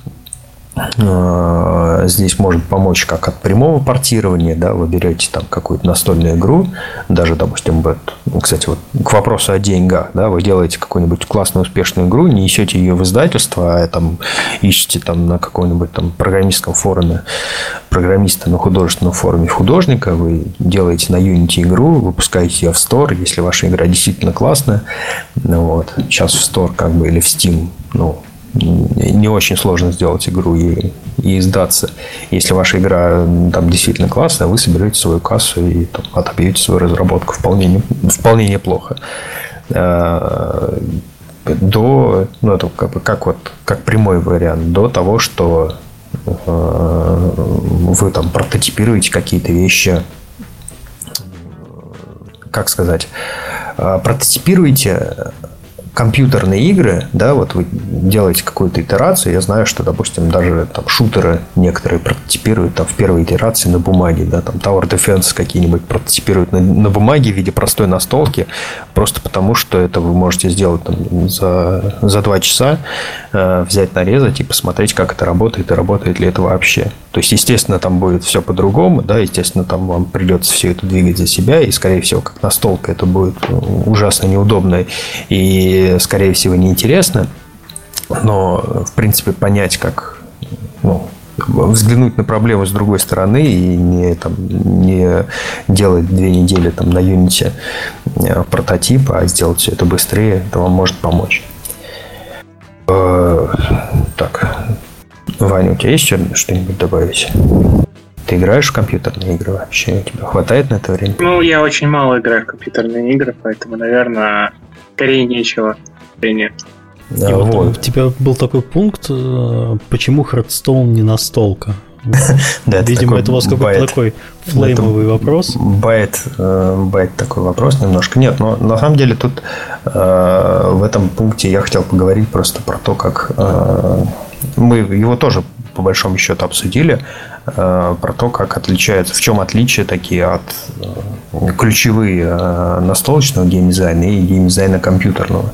То есть э, тут помимо того, что у вас вся система открыта и все, что есть в правилах, вот оно и есть и никуда не денется, вам в настольном геймдизайне еще нужно соблюдать баланс количество элементов и количество эргономики. Да? То есть, если там в компьютерном, э, в компьютерном какой-то вариация, да, там вы э, атакуете моба, у него там снижается там полоска ХП, там на 0,1 там снижается атака и прочие вещи, то в настольном варианте вам нужно это все как-то придумать, как это все отслеживать, как это все тречить. Если вы сделаете это тупо переносом, там делаете трекеры и маркеры на, на каждый чих, то играть в вашу игру, скорее всего, будет неудобно. Вот. И, соответственно, в Харстоуне там э, используется очень много элементов, как, э, в принципе, отслеживание. Да? Э, то есть вам нужно на каждую там, грубо говоря, карту, да, вам нужно там следить, сколько у нее жизни осталось. Если у нее там какие-то Э, усиления э, кидаются там или там наоборот ослабления, да, вам нужно это все как-то отмечать, где-то записывать или маркерами какими-то э, пользоваться. Если там смотреть какие-то более поздние сеты, то там куча вещей, например, там сыграйте рандомное количество там заклинаний на рандомное количество целей, которые может быть в принципе тоже какое-то случайное варьироваться там от 3 до 16 вот, и при этом как бы вам нужно использовать карты, все, которые есть в сете, а не только те, которые есть у вас в колоде, то в настольной игре вы просто такого, ну, теоретически можете сделать, но для этого это будет недешево, и это будет совершенно абсолютно неиграбельно в плане того, что просто неудобно игрокам. Вот, я знаю, есть э, там и настольные там Э, переложение Харстоуна, да, там прям даже набор там с такими же иллюстрациями.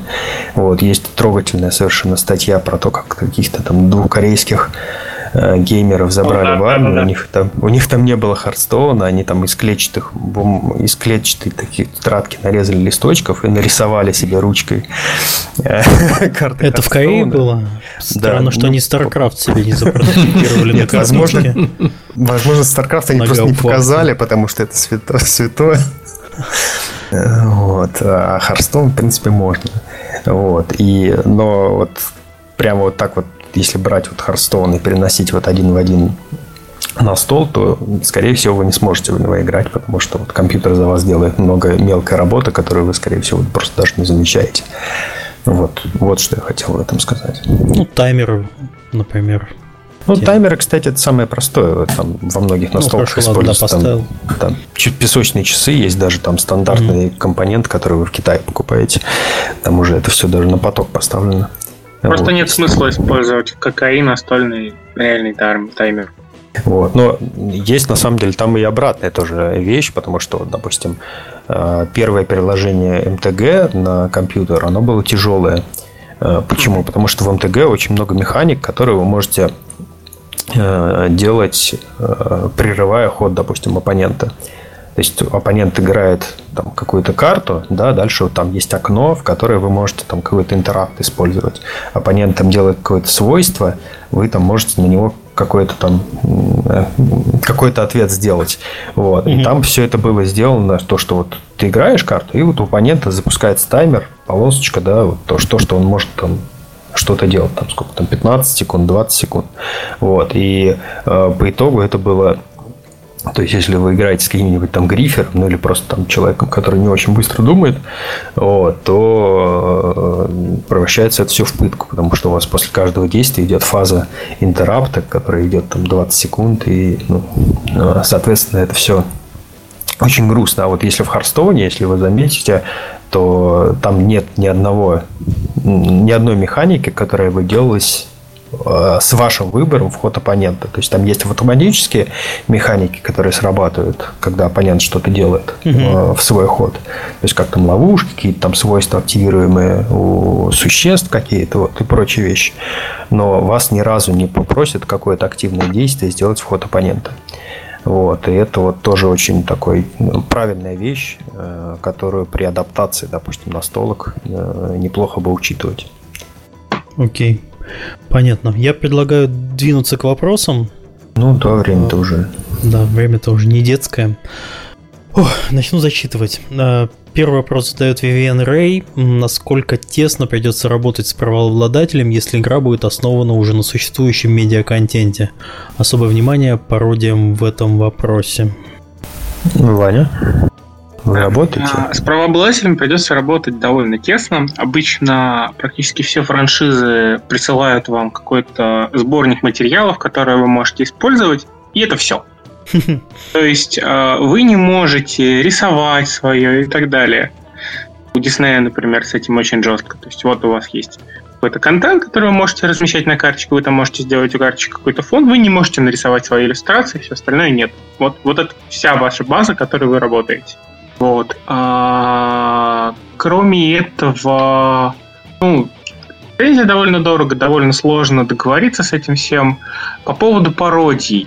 С пародиями тоже Извиняюсь, сложно. Что по, поводу, по поводу лицензий, смотри. А отчисления М? какие обычно порог отчислений за лицензию? Или это фикса, или какой-то процент они просят? Там сложно. А, есть обычно это процент, да, угу. но при этом этот процент, который ты должен заплатить, а сначала аванс, который фиксированный. Вот. Угу. У Диснея, насколько я помню, у них все-таки фиксированная лицензия, то есть ты просто платишь какую-то фиксированную сумму за саму лицензию Диснея. Угу. А, самое сложное, с чем бывает сталкивается издатель, но это не совсем к разработчику, хотя к нему тоже в том числе. Это когда идет кросс-лицензия. То есть вы должны одновременно получить лицензию двух компаний. Например, если компания локализует какой-то продукт с лицензией с Запада, то это двойная лицензия. Это более сложно. Там еще больше всяких ограничений. Угу, окей.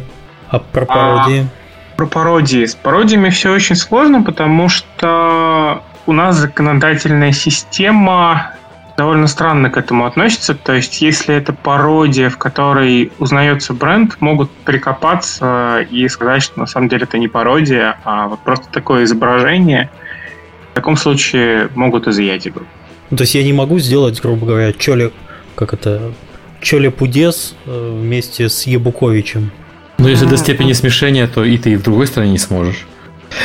Ну, я тут, так... тут на самом деле, на самом деле сложно. Скорее всего, у нас рынок такой, что с этим не будет никто заморачиваться на самом деле и вряд ли рынок. подавать в суд. Но я могу сказать, что недавно как раз был прецедент интересный. А, компания CrowdGames буквально на прошлой неделе они а, сделали, соответственно, обложку с Гагарином, и по ней видно, что это Гагарин, но как бы указаний нету, прямого изображения нету. Соответственно, к ним пришли юристы, и сейчас они все-таки изменили Гагарина на не Гагарина. То есть они пытались сначала вроде как договориться с его дочерью, но в итоге у них ничего не получилось, они просто сейчас нарисовали абстрактного космонавта. Кроме Подожди, этого, у них сейчас нельзя есть, естественно, использовать... на карте Циолковский и все остальные. Сейчас нельзя использовать Гагарина, что ли? В... Есть а. какие-то права? Естественно. Ну, у Гагарина. У, у семьи Гагарина. Нельзя просто так взять и использовать человека в игре. Нельзя просто так взять, поставить Сергея Галенкина. А нас уже использовали с Серегой в одной игре, я помню. Да. Требуйте, требуйте возвращения ваших средств. Возможно, у вас нет юристов. Гигантских, гигантских средств, которые они заработали на той игре, обязательно потребуем. Давайте дальше, наверное, пойдем. Хорошо, окей. С пародиями понятно, до степени смешения, все как обычно, с авторским правом и вот с этими с, с Кстати, правами. с пародиями есть очень интересный момент. А, есть такая игра у Hobby Games, называется Голливуд. Угу. А, там, соответственно, на русском рынке она вышла с пародиями. На западном рынке они не рискнули. Они выпустили ее просто. Хотя, казалось бы, у них с этим делом проще. Там такие дженерик картинки. Да. Она, а в России прям что-то Сталлоне и так далее. Кайф. А, следующий вопрос задает Александр Перегонкин. Можете назвать три главные ошибки, которые допускают начинающие разработчики настольных игр? Ну, наверное, кроме очевидной, что они становятся разработчиками настольных игр. Первое есть. Ошибка номер ноль. А, ошибка номер один это делать прототип сразу в финальном качестве и так далее. А, ошибка номер два отказываться переделывать свою игру ну вообще. Угу. Ошибка Я номер три недостаточно, недостаточное количество тестирования.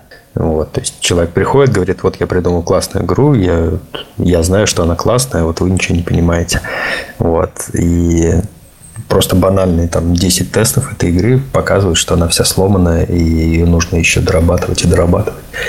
Владимир, мы забыли ошибку номер 0, номер 2. Это делать монополию.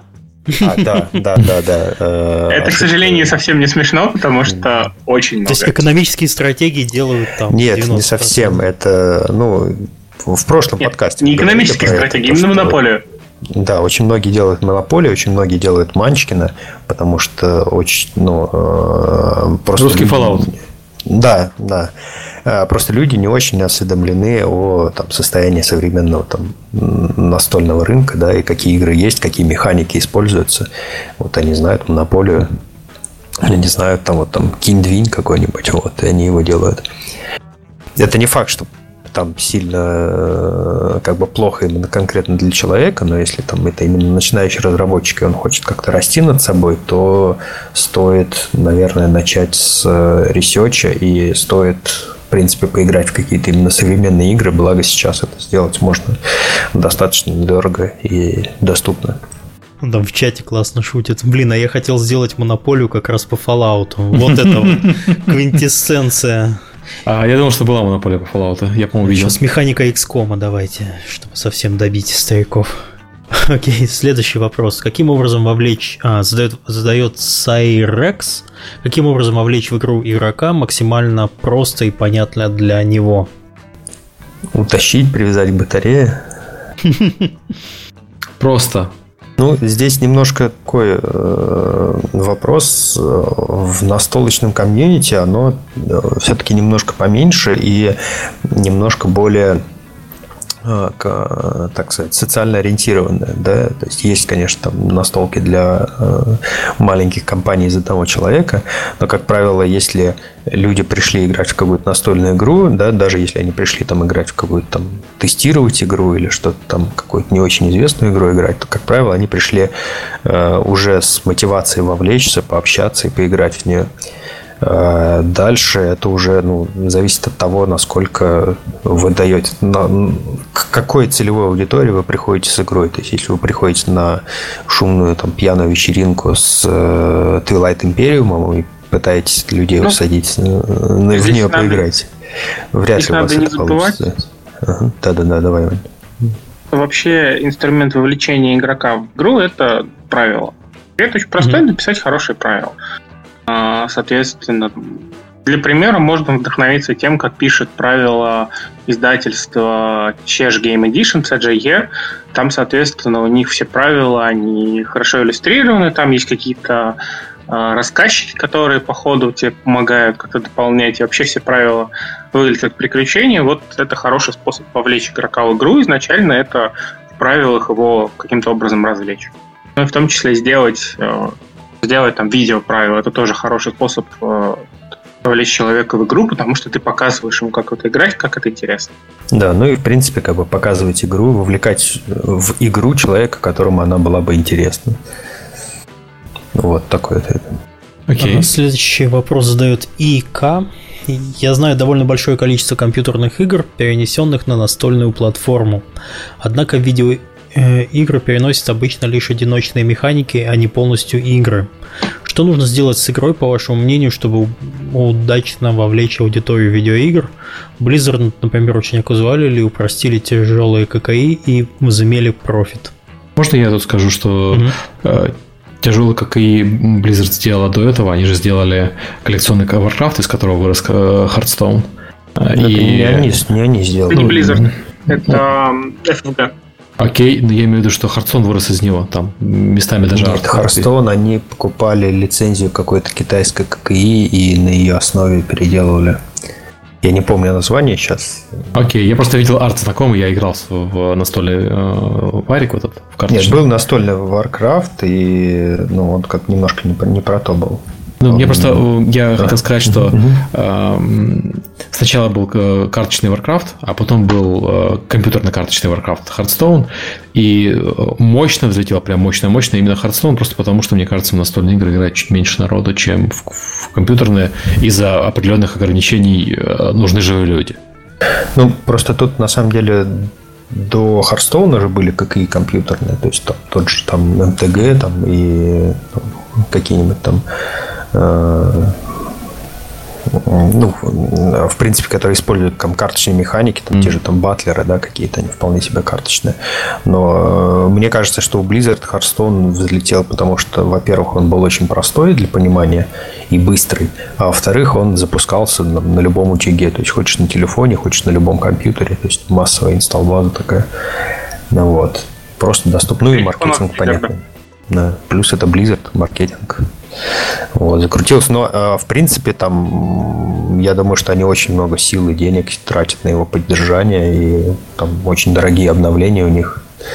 Вот, то есть, это я не думаю, что там очень дешевое как бы удовольствие делать и содержать Hearthstone. Так, а подождите, а вопрос-то какой? Вопрос, что нужно сделать с игрой, чтобы вовлечь, удачно вовлечь аудиторию видеоигр? Э, с настольной, настольной, с настольной игрой. Что, ну, здесь вообще э, проблема в том, что у настольной игры, да, там вы работаете с другим медиа, чем с компьютером. То есть там нет э, программы, которая за вас там двигает э, мобов, за вас там двигает счетчики, за вас там следит там за рандомом магазина. Это все нужно делать самому, это все переносить. Есть, в принципе, очень неплохие переложение компьютерных игр на настольные, но в плане в том, что они передают очень здорово ощущение именно этой игры. Вот мне кажется, настольный StarCraft FG-шный, э, он очень хорошо передавал ощущение вот того StarCraft и Бродвара, хотя он как бы он ну, выглядел совершенно по-другому. Вот. Но именно когда в него играл, да, ты вот понимаешь, что вот сейчас ты развиваешь базу, вот сейчас вот у тебя вот здесь вот там одна часть мобов пошла вот сюда, одна часть мобов пошла сюда. Вот. Mm-hmm. И ощущения, в принципе, такие же. Вот там настольный XCOM, микстовый будет сказано, вот, он не дает таких ощущений, хотя там и там на планшете у тебя есть отдельное там электронные приложения, которые за тебя там э, врагами управляет, вот, и там и база тоже есть, и прочие вещи, но там ощущение другое, ты там в него играешь как в экономическую стратегию какую-то, вот, и не дает тебе даже пострелять из солдатиков, ты просто их как фишки ставишь, вот, и он не играется как XCOM на, на, на компьютере, просто потому что там другие ощущения такие. Вот. А, например, есть э, игра такая, называется Кодекс. Ее, если я не ошибаюсь, Гага собирается издавать. В общем, если кто это такая карточная игра, но она очень-очень хорошо э, передает ощущение вот второго Варкрафта. То есть такой стратегии, когда вы развиваете базу, нанимаете тоже войска, герои, но даже не второго, третьего Варкрафта. Нанимаете войска, героев, и вот они как-то там клэшатся друг с другом. Э, по механике, то есть это, соответственно, ничего общего, вы там, там собираете карточки в колоду, да, и, и их разыгрываете, там кладете на них жетончики. Но вот именно по ощущениям, которые дают игра, Э, она очень сильно напоминает. Есть вот от, тоже там э, ну, отхватил. По механике вот не забывай, что тут тоже есть своеобразное древо технологий видеового журнала. Да, да, да, естественно. Вот. А, есть... Ребят, давайте я немножко прерву. Уже опять маячит третий час, как бы Мы ответили только на четыре вопроса, а у нас их еще очень-очень много. Да, вот ты давай тогда нас давайте немножко обрубай. Ну, в общем, что нужно пока, сделать? Пока нужно сейчас. скорее э, понять, какое ощущение, э, что чувствует игрок, играя в компьютерную игру, и попытаться средствами настольной игры выразить это же ощущение вот, у игрока, вызвать это же ощущение. Вот тогда, Атмосферу наверное, будет... передать, да, правильно. Атмосферу и э, player experience. Вот. Ой, так, следующий вопрос задает Никита Дудник. Часто ли разработчики настольных игр сталкиваются с юридическими проблемами? Бывали ли истории, связанные с плагиатом игровых механик и решением их через суд? Что нужно учесть при разработке? Вообще такой вопрос. Вообще механики э, патентуются? Вообще-то нет. Нет, по-моему, нет. Можно образ иногда патентовать, образ там что-то. Может быть, правила, не знаю, нет? Нет, правила нет. Можно запатентовать правила, например, э, не ФФГ, э, Wizard of the Coast, создатели Magic, они запатентовали слово тап. Теперь никто не может использовать слово тап повернуть. И это ужасно. Вообще, патентование в настольных играх считается плохим тоном сейчас.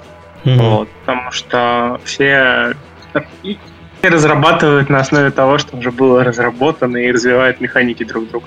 Но с другой стороны, там полное клонирование э, игр тоже считается дурным тоном, и в принципе за это могут э, даже как-то не очень хорошо относиться на, ну, там, в комьюнити, да, там, или там в, в кругу там, разработчиков и издателей.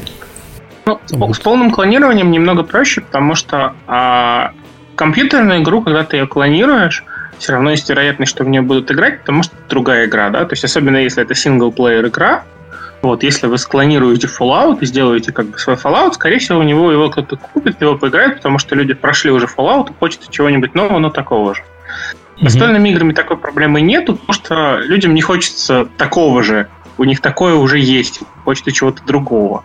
Вот, поэтому как бы планы просто маркетингово обычно проваливаются. Иначе. Следующий вопрос задает Сейрекс. Используете ли вы обучение посредством самой игры, специальные миссии для максимально простого понимания правил и механик игры, а не только руководством? Вкратце. Если игра тяжелая и это Wargame, то да. Или если это какое-то обучение с компанией.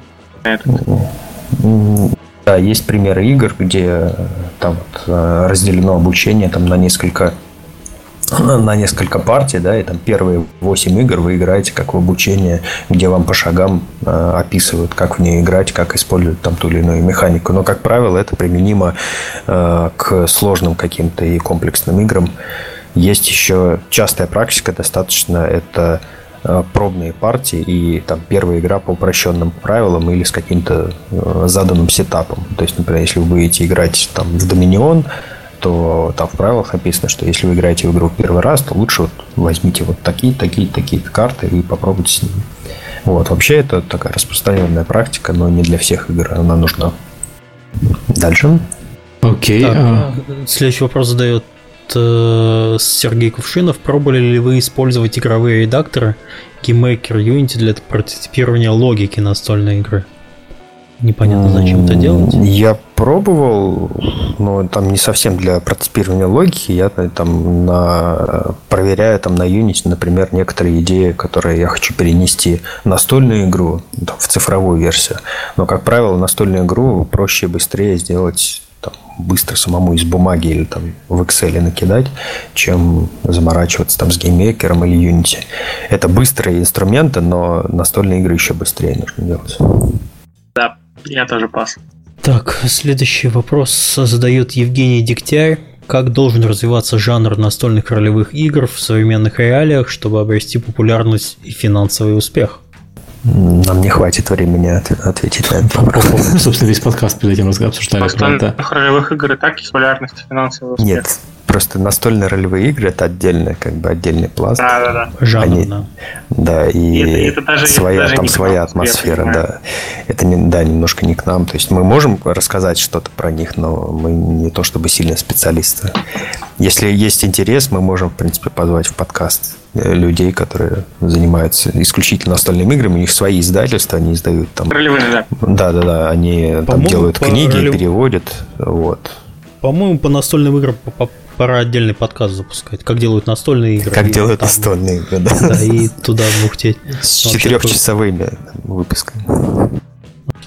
Окей, следующий вопрос задает Drabot Game Studio. Какие преимущества современных технологий можно использовать в настольных играх?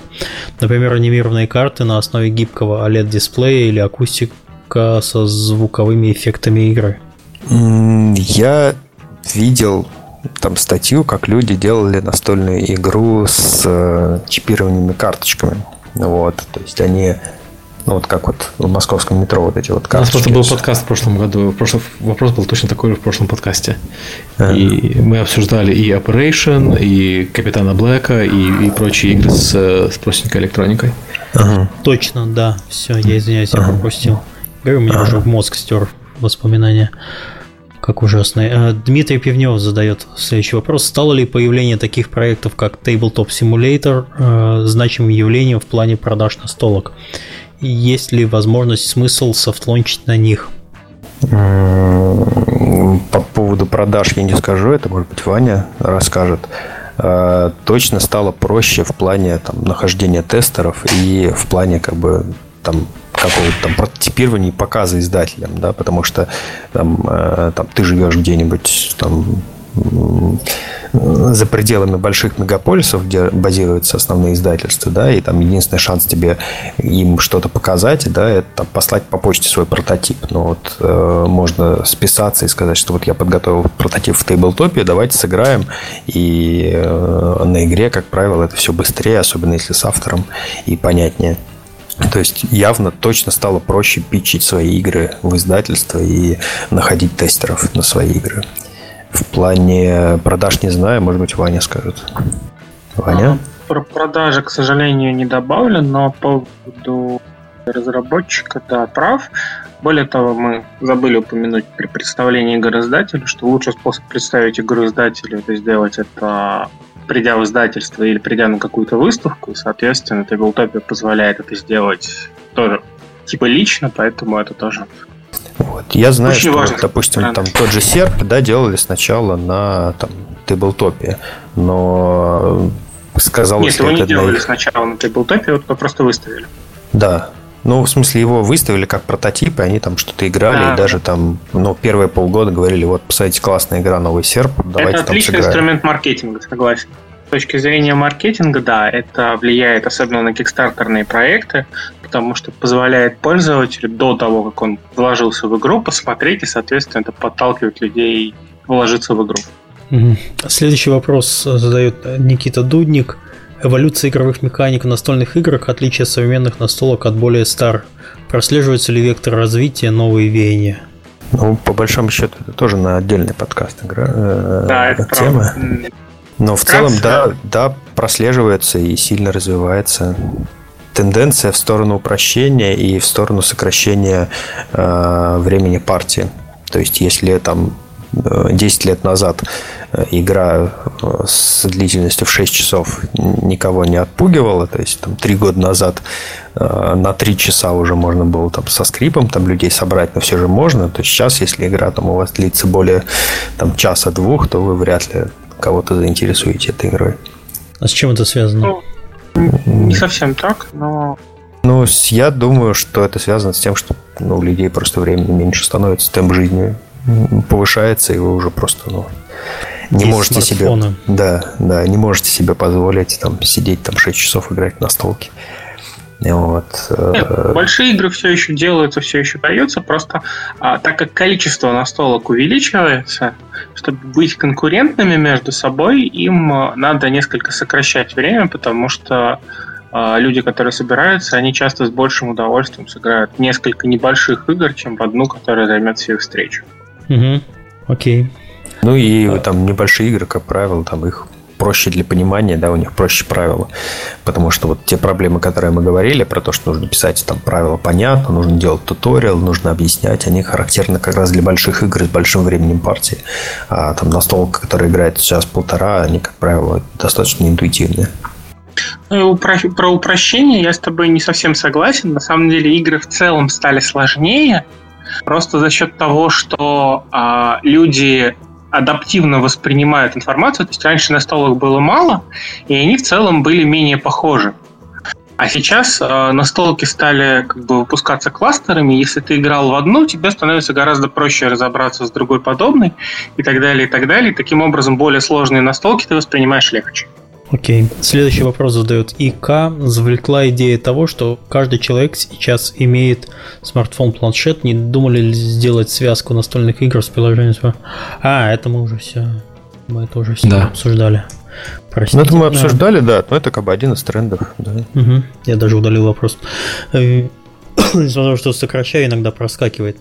Э, следующий вопрос задает Vivian Рэй игры с интересным внутренним наполнением, фигурки, магниты и прочие приблуды клевые, но выходят дороже. А вот попсовые простые на карточной основе дешево. Каким отдать предпочтение и почему? Ваня, это твой вопрос. На самом деле по вкусу. То есть это зависит от того, что именно вы ищете от игр. А, за игры с интересными компонентами там обычно ну, в зависимости от игры, обычно они немного проще, и в них проще будет завлечь каких-то ваших, э, соответственно, сверстников, родственников, э, людей, которые еще не играли. Игры, у которых наполнение стандартное, как бы чем они дороже, чем у них проще направление, тем больше они для тех, кто уже в это играл. Игры подобного типа, соответственно, настольные игры, да, тем э, больше они гиковские, так скажем, и, соответственно, тем они интереснее по своей внутренней сути. Вот. Исключения бывают, но они редкие. То есть обычно у тяжелых игр наполнение, оно менее интересное. Ну, не считая там всяких миниатюрок флота и так далее. И следующий вопрос задает Pay to Win. А Pain to Win, опять я его неправильно читаю. Знаком, знакомы ли вы с настолкой, если это, конечно, считается настолкой фэнтези-битвы для миниатюр, которую делает компания Технолог? И что вы думаете об этом? Что если предложить создать настолку в фирме, создающей серии солдатиков миниатюр тому же технологу? Ну, слушай, технолог это вообще загадочная компания, потому что это одна из двух компаний, которая делает э, в принципе какой-то там пластиковую миниатюру в России. Первая это звезда, и они, собственно, делают ну, собственно, игры с миниатюрами у себя. Вот, потому что у них просто есть производство миниатюр. Э, производство миниатюр есть у технолога, но вот я знаю, что очень долго пыталась на них выйти э, Wargame комьюнити отечественная, но там какая-то прям очень сложно с ними вообще и контактировать и понимать их стратегию, потому что там они позиционируют себя как э, компания, которая делает игрушки. Вот, то есть игры это, то есть не к ним. И там даже часть часть продукции, они там, ее даже на российском рынке вы не найдете. То есть, например, какой-то там технологический террейн, э, там всякие вот эти вот, там у них были этажные там конструкции, какие там замки футуристические, вот, они очень сильно ценились э, в свое время вархаммерщиками, и за ними нужно было ехать там куда-нибудь там в Польшу, потому что в России он тупо не продавался. Вот, поэтому, ну, ну да, думаю, думаем хорошо, но как бы это не конкурент. Где мы, это, да, да, где мы, где мы, где технолог. Ну, технолог на самом деле они делали, например, миниатюрки для первого издания Twilight. Они раньше занимались настольными играми, а, причем там некоторые именитые авторы даже издавались, но затем они просто отказались от этого направления, насколько я понимаю. Все-таки они определили деятельность своей компании как немножко другую, поэтому, скорее всего, у вас просто не получится с ним связаться и попробовать что-то совместно запустить. К сожалению. Угу. Следующий вопрос Моя задает Махави Джей, как вы думаете, что вы думаете о настолках с Kickstarter, в частности тех, которые делают ставки на крутые качественные фигурки? Отличные mm. настолки. Пусть продолжают. Хорошо думаю. Да, хорошо думаю. Ну, там есть хорошие настолки, есть не очень хорошие настолки. Есть хорошие фигурки, есть не очень хорошие фигурки. Ну, Просто сейчас Тут, надо понимать, да. что Kickstarter превратился скорее в сервис предзаказа игры, чем в сервис реально сбора средств на издание игры. Поэтому, если это крутые компании, которые делают крутые игры, там, например, тот же самый, не знаю, э, Кровавая Ярость и так далее, то пожалуйста, почему нет, вы гарантированно получите что-то хорошее, что от Камона, что от Сидмейера. Если это, соответственно, какой-то неизвестный издатель, которого первые шаги, то подумайте много раз. Следующий вопрос задает Коста К. Как правильно сделать сохранение для своей большой настолки? Кстати, интересный вопрос. Хороший, хороший вопрос. Да, мне нравится. Но э, есть э, несколько классических вариантов. Один это есть прям шиты такие идут. Э, он такой из ролевых настолок идет. Там э, специальные планшеты идут прямо в игре, где вы записываете состояние там, каких-то вещей. То есть это вот допустим, игры, которые предполагают какую-то большую компанию, да, которую вы играете несколько раз. А, и вы записываете, вот у вас есть там какой-то отряд, у него там прям параметры, там вот сколько, сколько чего у вас каждый персонаж набрал, вот все у вас записано в карточке. В следующий раз вы приходите, смотрите в эту карточку, ага, и раскладываетесь так.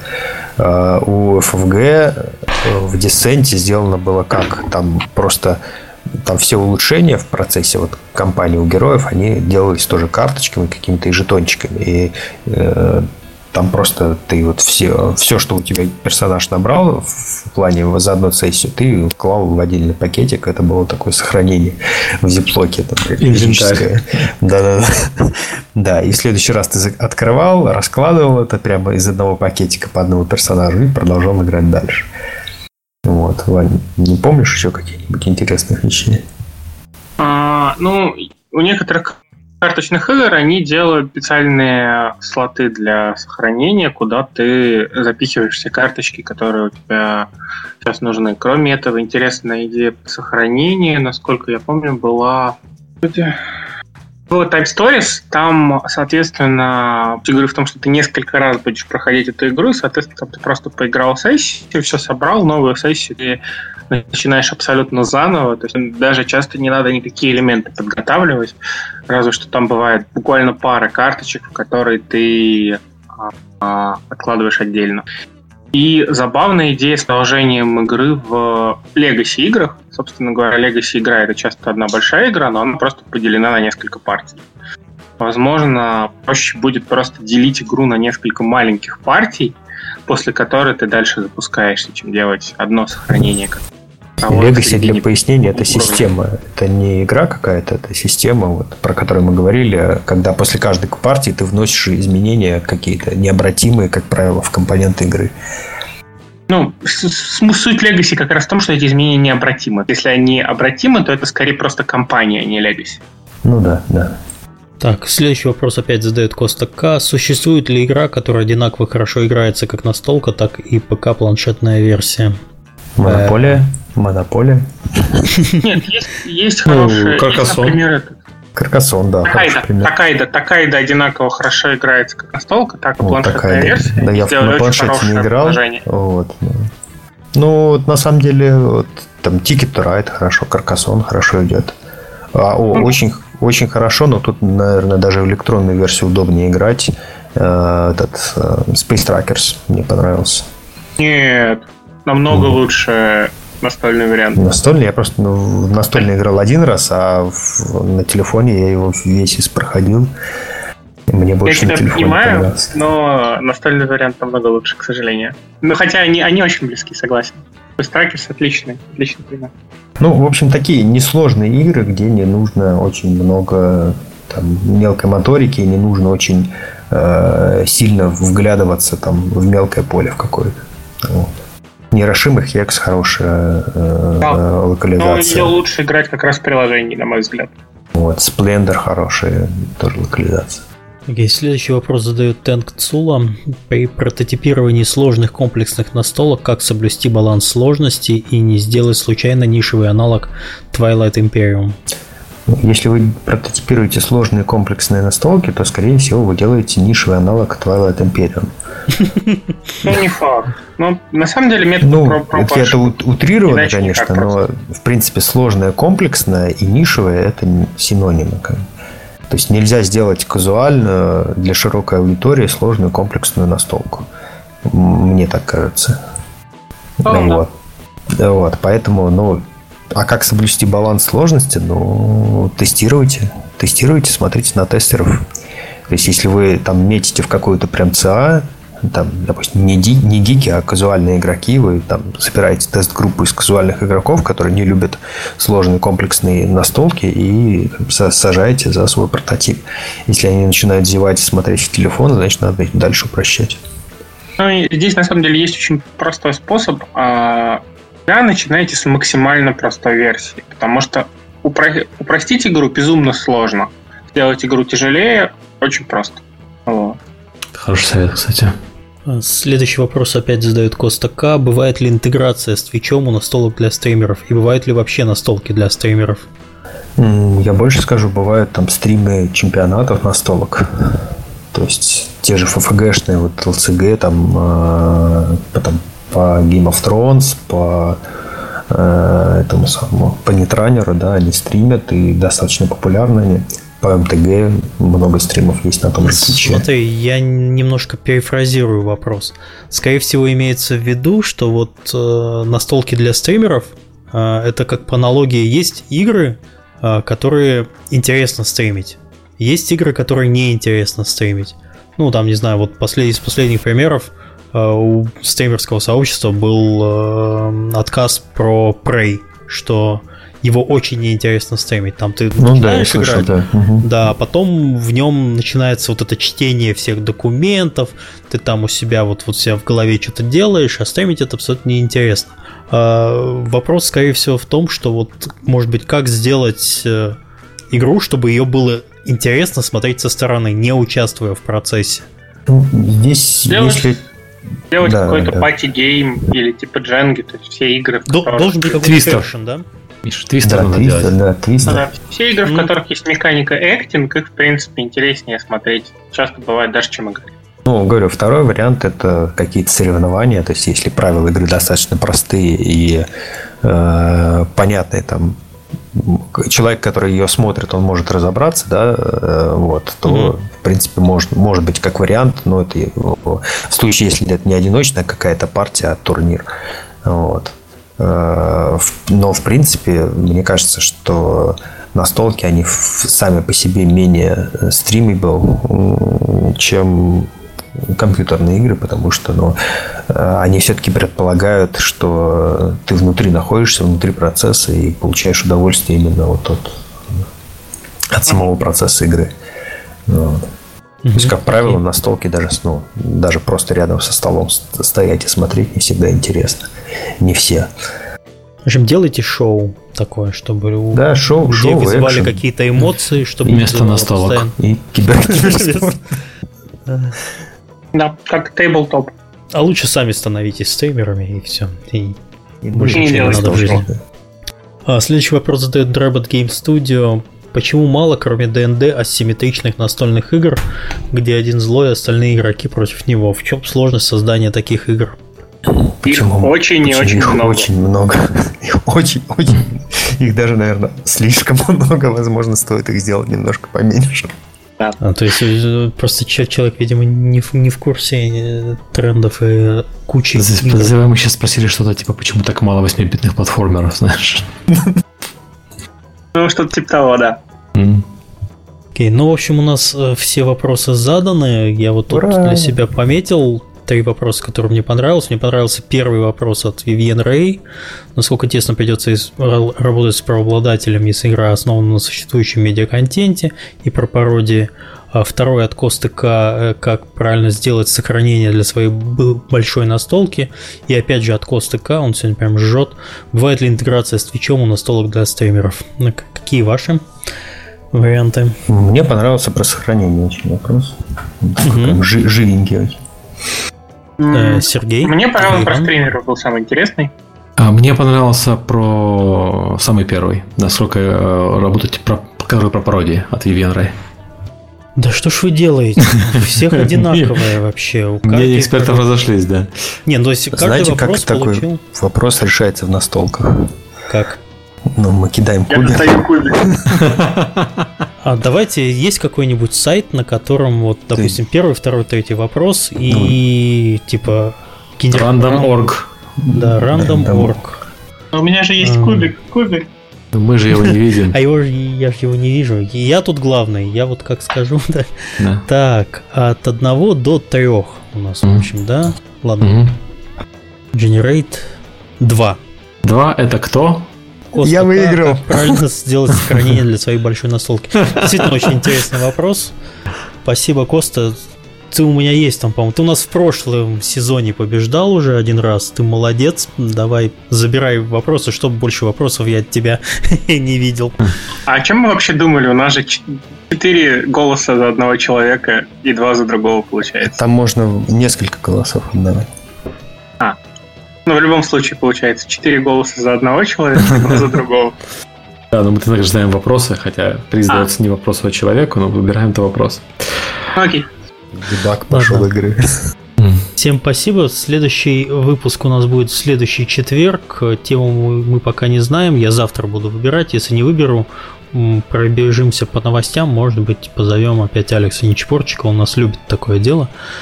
Новостям с нами пройтись. Вот. Бегать, да. Да, бегать. А, Вот. Спасибо гостям, что пришли, под- Вам подхватили спасибо, что знамя. позвали. А, Если вы захотите сделать еще один подкаст про настолки, приходите. Очень интересно рассказываете. Прямо и отзыв у аудитории очень хороший. Очень приятно послушать. А, Всем спасибо и пока. Вам спасибо большое. До свидания.